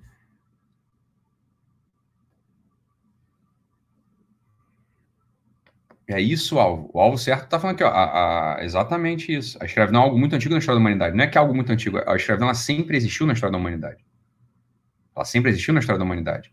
E ela diminui, ela diminui drasticamente com o advento, com o advento da intenção ocidental.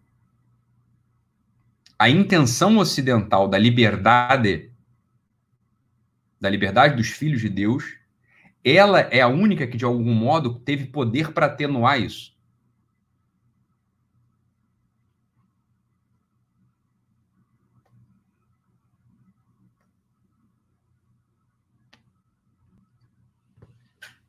Então entenda, a filiação divina, a filiação divina é a intenção cristã ocidental.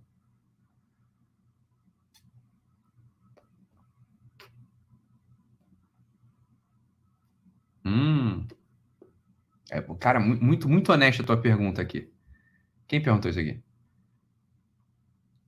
Márcia Nunes, muito bom. Ítalo, por que esse assunto incomoda tanto? Quase uma força para não escutar essa verdade. É, é isso aí. É, é exato. É, é, é, isso aí. É isso. É isso. É, é muito duro que eu vou falar agora. É muito duro que eu vou falar agora. Mas, mas uma, das, uma das dificuldades, uma das dificuldades do cristianismo é você conseguir declarar, você conseguir declarar do fundo do teu coração, do fundo da tua alma, do fundo da tua, do fundo da tua biografia, do fundo da tua existência, conseguir declarar Abá, Pai. Abá. Essa é a grande dificuldade do cristianismo.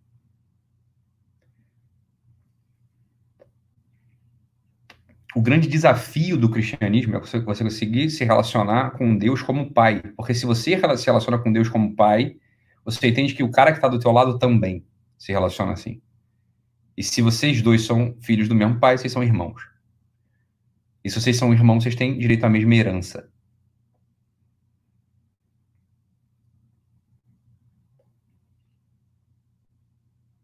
E se vocês têm direito à mesma herança, vocês não são diferentes. Nós não somos diferentes.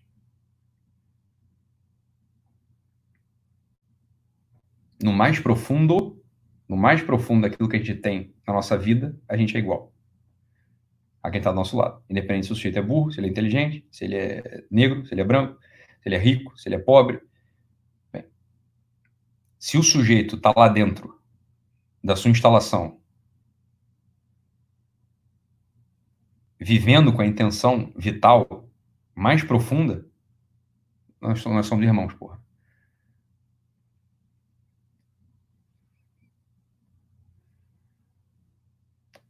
Nós somos irmãos, porra. Então desconfiem muito desses sujeitos que são anticristãos e antirracistas. Eles não sabem, mas eles não são antirracistas. Eles criaram uma nova raça. Eles criaram uma nova raça. E eles participam de uma e são contra a outra.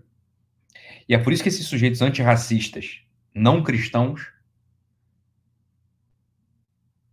esses sujeitos antirracistas, se dizem antirracistas, mas que não têm a intenção ocidental cristã, eles vão querer te matar daqui a pouco. Eles vão querer te matar. Porque você não participa da raça deles. Você é de uma outra raça. A raça deles, como a raça do Hitler, é um conjunto de crenças. Ela não é algo objetivo.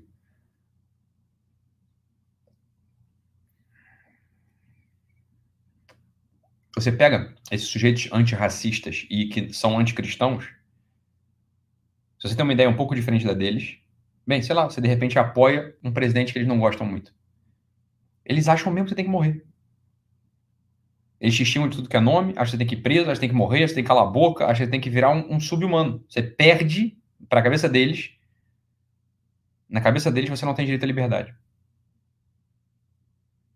Mas não é isso que a gente está vendo agora acontecer? Ou não?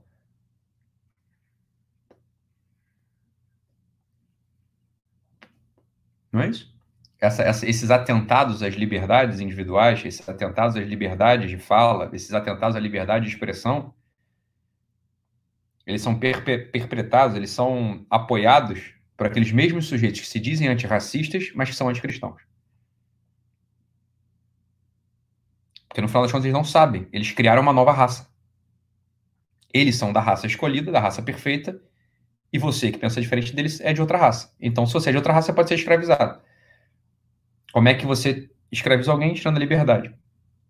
Os poderes de ação que eles têm para tirar a tua liberdade hoje é isso. Vai tirar a tua liberdade de fala, a tua liberdade de expressão, daqui a pouco tá tirando a tua liberdade de ir e vir, daqui a pouco tá tirando a tua liberdade, daqui a pouco tá tirando a tua vida mesmo.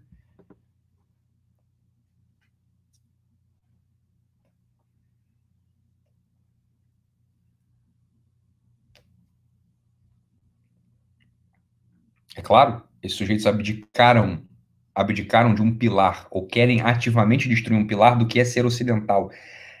Ocidental não é um lugar geográfico, é um lugar biográfico.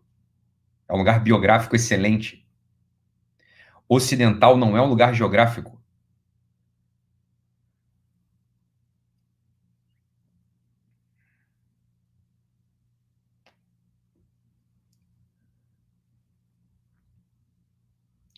A grande, vamos voltar aqui. A grande intenção, a grande intenção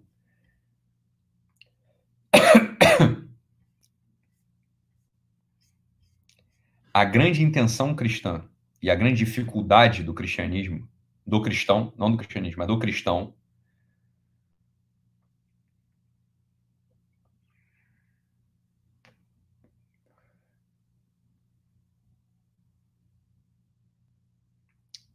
é conseguir falar, é conseguir falar Abá.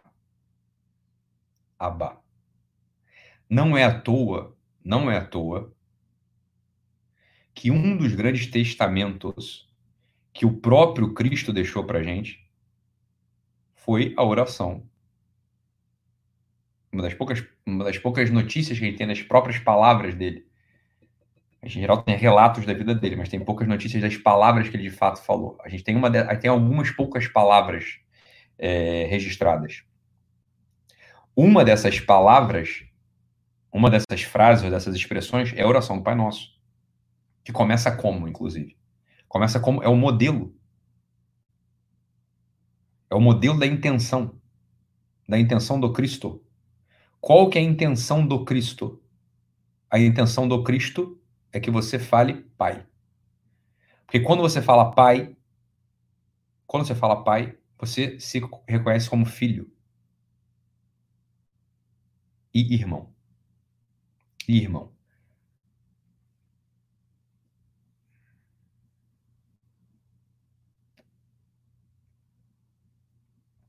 irmão.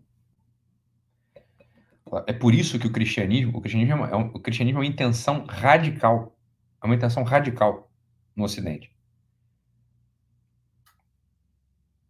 Sem a depuração, sem a depuração dialética do fato concreto, sem uma defesa do direito romano que rege a nossa vida ordinária, cotidiana de sociedade, com esses irmãos que você só reconhece pelo terceiro pilar, que é o cristianismo, sem esse amarrado dentro de você, dentro de mim, a gente abdicou de ser ocidental.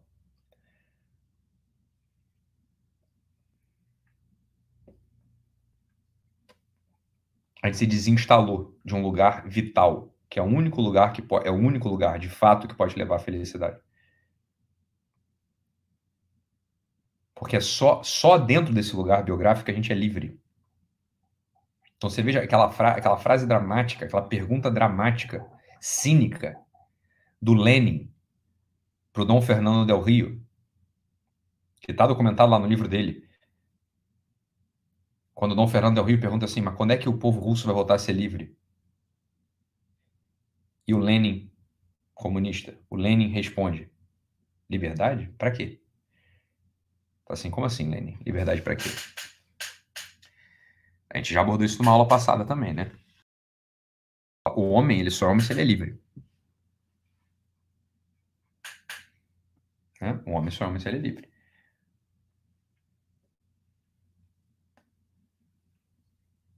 Então, olha só, buscar buscar esses dois, esses três pilares dentro de você, buscar esses três pilares dentro de você, ou eu buscar dentro de mim esses três pilares cotidianamente, cotidianamente, são um caminho sem o qual a gente não vai conseguir se livrar dos medos, das fraquezas da infelicidade, no final das contas.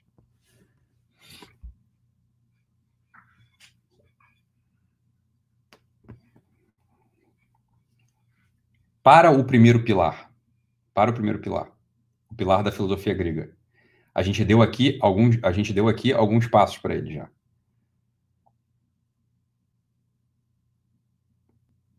A primeira coisa é aquilo que a gente falou numa das aulas anteriores, né? na aula do, do mago.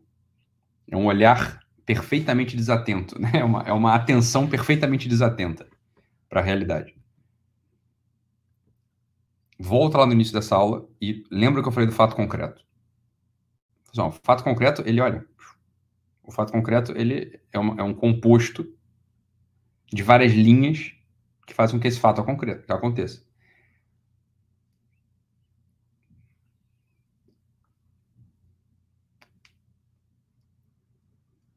E o terceiro pilar, e o terceiro pilar, ele se conquista, ele se, ele se conquista, que é a intenção cristã. Ele se, ele, a gente conquista tomando posse do que a gente chama de filiação divina. Essa é a intenção radical do cristianismo. E é por isso que ali, como a Márcia Nunes perguntou, mas por que é tão difícil ouvir essas coisas? Por que é tão difícil ouvir essas coisas? Porque, eu não sei se você sabe, Márcio, mas todo, todo mundo tem isso. É difícil, é difícil, é difícil a gente, a gente reconhecer, de algum modo, que todos são filhos de Deus. É difícil. É difícil declarar isso. Porque se você, se você consegue declarar que todo mundo é filho de Deus,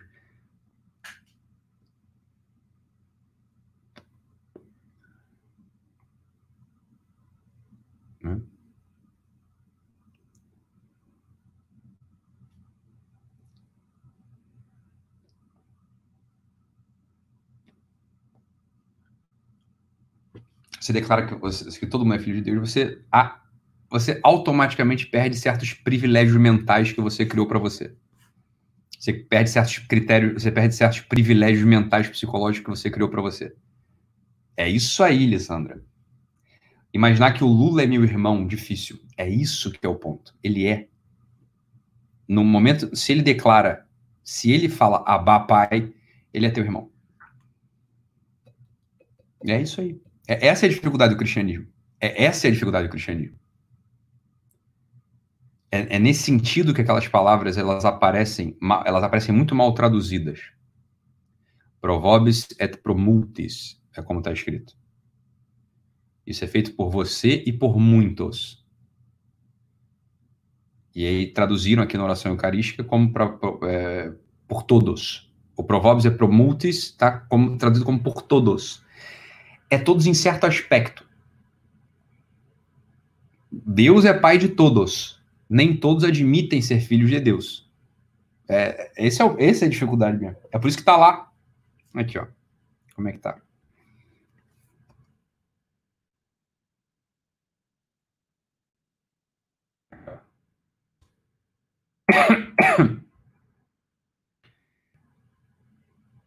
Aqui, ó.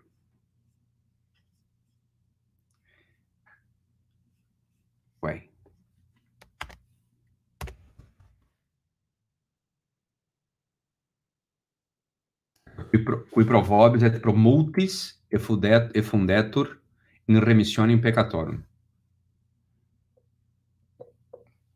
Qui provobis, que por, por vós e por muitos, para a remissão dos pecados. É, é por muitos, nesse sentido. Está tá, tá traduzido para o português como por vós e por todos por vós e por todos, né? Mas isso pode, pode, você pode entender esse por todos nesse mesmo, nesse mesmo sentido que a gente está falando aqui, ó. Por todos no sentido de que, de fato, Deus é pai de todos. Só que você tem que declarar que ele é teu pai. Então, assim, é por vós, por vós, é por vocês que estão lendo isso aqui. Então, por vocês é mesmo, estão lendo isso aqui, vocês estão no rito, vocês estão aqui no rito, para vocês é mesmo, vocês estão querendo, estão tentando chamar Deus de pai. E por muitos, para aqueles que vão chamar Deus de pai um dia em tese, por todos, porque todos podem chamar Deus de Pai, podem falar Abá.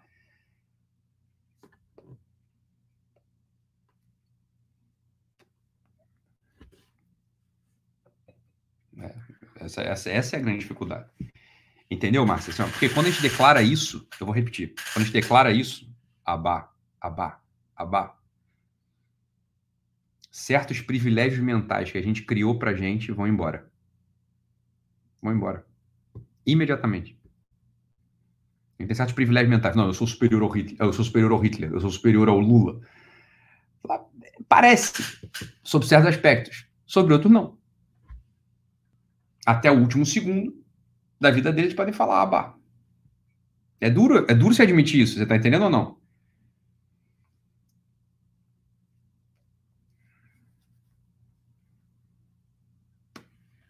É duro você admitir isso. É por isso que, é por isso que o, o Cristiane, é, a, é, a, intenção ocidental cristã, ela é muito difícil de ser conquistada.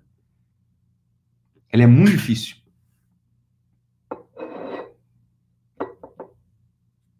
É foda? É, é boa.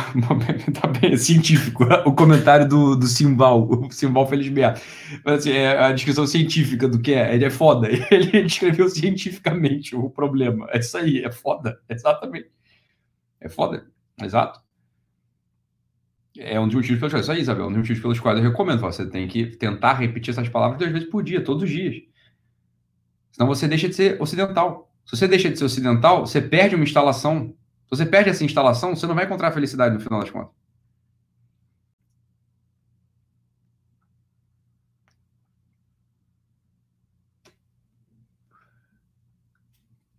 É isso aí. É isso aí mesmo. Na aula de hoje, eu ia falar, eu ia começar a falar do Freud, tá? Mas eu achei que valia a pena a gente fazer esse pequeno recuo, esse pequeno recuo para a gente poder entender, para a gente poder entender como de algum modo, como de algum modo, como de algum modo a teoria, a teoria não é bem uma teoria, né? Mas a descrição ou a simbólica, a narrativa psicanalítica freudiana, ela ataca esse terceiro pilar. Ela é um ataque ao Ocidente, nesse terceiro pilar.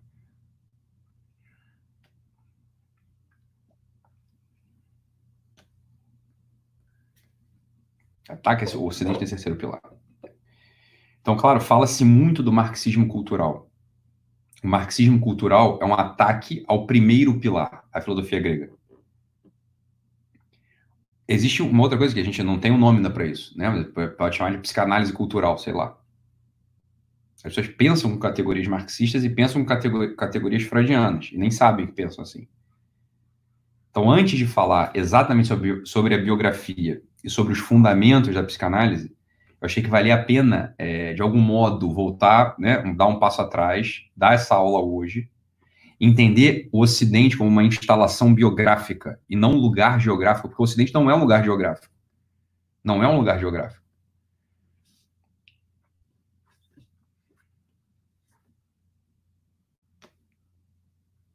Não é um lugar geográfico.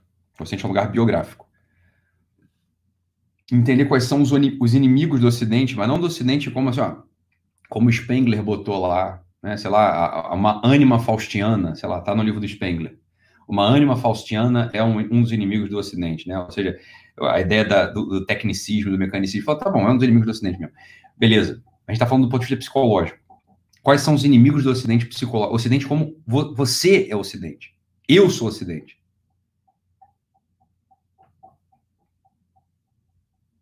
Você não, você não vai encontrar, né, você não vai encontrar é, essa explicação por esse ângulo em lugar nenhum. Isso não tá, o Spengler ele não aborda assim, o próprio Guénon ele não aborda assim. Tá? Eles não abordam assim a questão. Quem tá fazendo isso aqui é a gente. A gente tá fazendo isso aqui agora, tá? A gente já entendeu, não existe um Oriente biográfico. Não existe um Oriente biográfico. O Oriente não existe. O Oriente é um lugar geográfico. O Ocidente não é um lugar geográfico. O Ocidente é um lugar biográfico. A gente falou isso lá no início da aula. Volta lá. O Oriente como uma unidade não existe. Existem civiliza outras civilizações. Então, a gente, o, o que se opõe ao Ocidente não é o Oriente. O inimigo do Ocidente não é o Oriente. O inimigo do Ocidente é a escravidão. O inimigo do, do Ocidente é a falta de liberdade. Esse é o inimigo do Ocidente.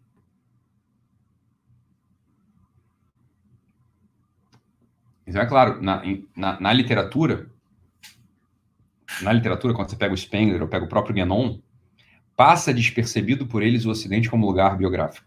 Eles não se referem ao Ocidente como lugar biográfico.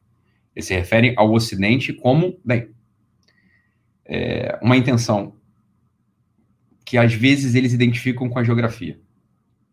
Isso é um erro, é um erro em toda regra. Mas é claro, dá, dá, dá pistas para gente, né? Dá pistas para gente. Quando você pega a teoria de instalação do Julián Marias e olha para o Ocidente, fala assim, cara, o Ocidente ele se encaixa aqui. O Ocidente ele é uma instalação. Você pega a teoria, pega a teoria, como eu falei, pega, pega a teoria do Julián Marias, que está no livro dele publicado em 1970, Antropologia e Metafísica. Ele não descreve ali ainda o Ocidente como lugar biográfico. Ele fala de vários lugares biográficos, mas não fala do Ocidente como um deles.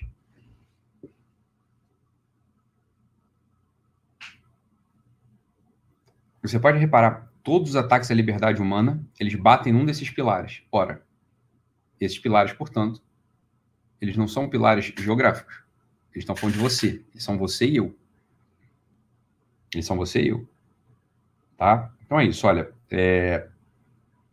Eu dei algumas recomendações de leitura aqui, se vocês quiserem, vocês leiam. Eu acho que o, o artigo, a apostila, não é um artigo, a apostila do professor Olavo de Carvalho, fato concreto, depuração abstrativa, é. Você está à mão, você pode digitar agora no Google, você vai cair lá, você consegue ler. O assunto da teoria da, da, da o assunto da teoria é, do canotilho, eu não acho que vale a pena a gente discutir aqui agora, porque isso vai passar, isso não é uma coisa que eu acho mais proveitoso a gente pegar o assunto do direito romano pelo ângulo que a gente pegou ali na aula do imperador, pela aula que a gente pegou do imperador, eu sei que não é fácil fazer essa, é, é, essa articulação, eu posso fazer isso de modo mais explícito em alguma outra aula, dar uma aula só sobre o direito romano pelo ângulo do imperador, por quê? Porque ele se aplica à nossa vida cotidiana. Ele se aplica à nossa vida cotidiana em, né, você não precisa pensar em Supremo Tribunal Federal, você não precisa pensar em qual que é o modelo. Estamos numa república, a gente podia estar numa, estamos numa república democrática, a gente podia estar em outro tipo de modelo, né? A gente podia estar no modelo de monarquia, a gente podia estar no modelo Podia podia ter qualquer outro modelo, né? Uma, uma plutocracia, mas, é, é. esses modelos eles variam, variam, né? Conforme a história e os interesses. Isso varia, isso não está na nossa mão. Não está na nossa mão. Então, eu provavelmente vou precisar dar uma aula articulando o direito romano com o, a lâmina do imperador. Vai ficar mais para frente, tá? Não vou fazer isso agora. Não vou fazer isso agora por quê? Porque agora isso não importa muito para gente. Importa muito mais para gente agora né, importa muito mais para a gente agora, esses dois pilares, o, a filosofia grega e a intenção radical cristã. A intenção radical cristã. Tá? A gente já deu aqui uma, uma pincelada. A, radical, a, a intenção radical cristã é falar abá, falar pai. Pai. Porque você entendeu. Quando você fala pai, certos privilégios psicológicos que você acha que você tem vão embora. Vão embora.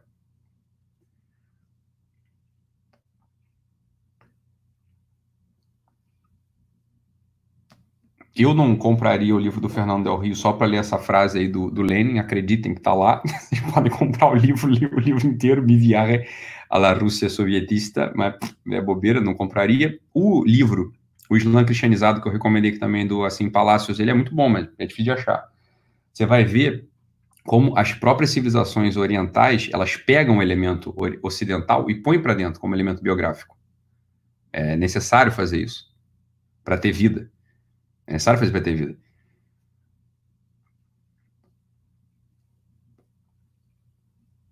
E é claro que esse terceiro pilar a gente pode explorar muito mais também. Algum dia a gente vai voltar nesse assunto e vai falar muito mais. Então, na próxima aula, eu pretendo falar sobre o Freud. Vai ficar mais fácil entender o Freud. A gente entendeu qual que é o nosso lugar biográfico. A gente entendeu o Ocidente como instalação. Quando a gente entende o Ocidente como instalação, a gente entende muito melhor o que é o comunismo, a gente entende muito melhor o que é a psicanálise, inclusive, né, como técnica tá? Então essa é a ideia.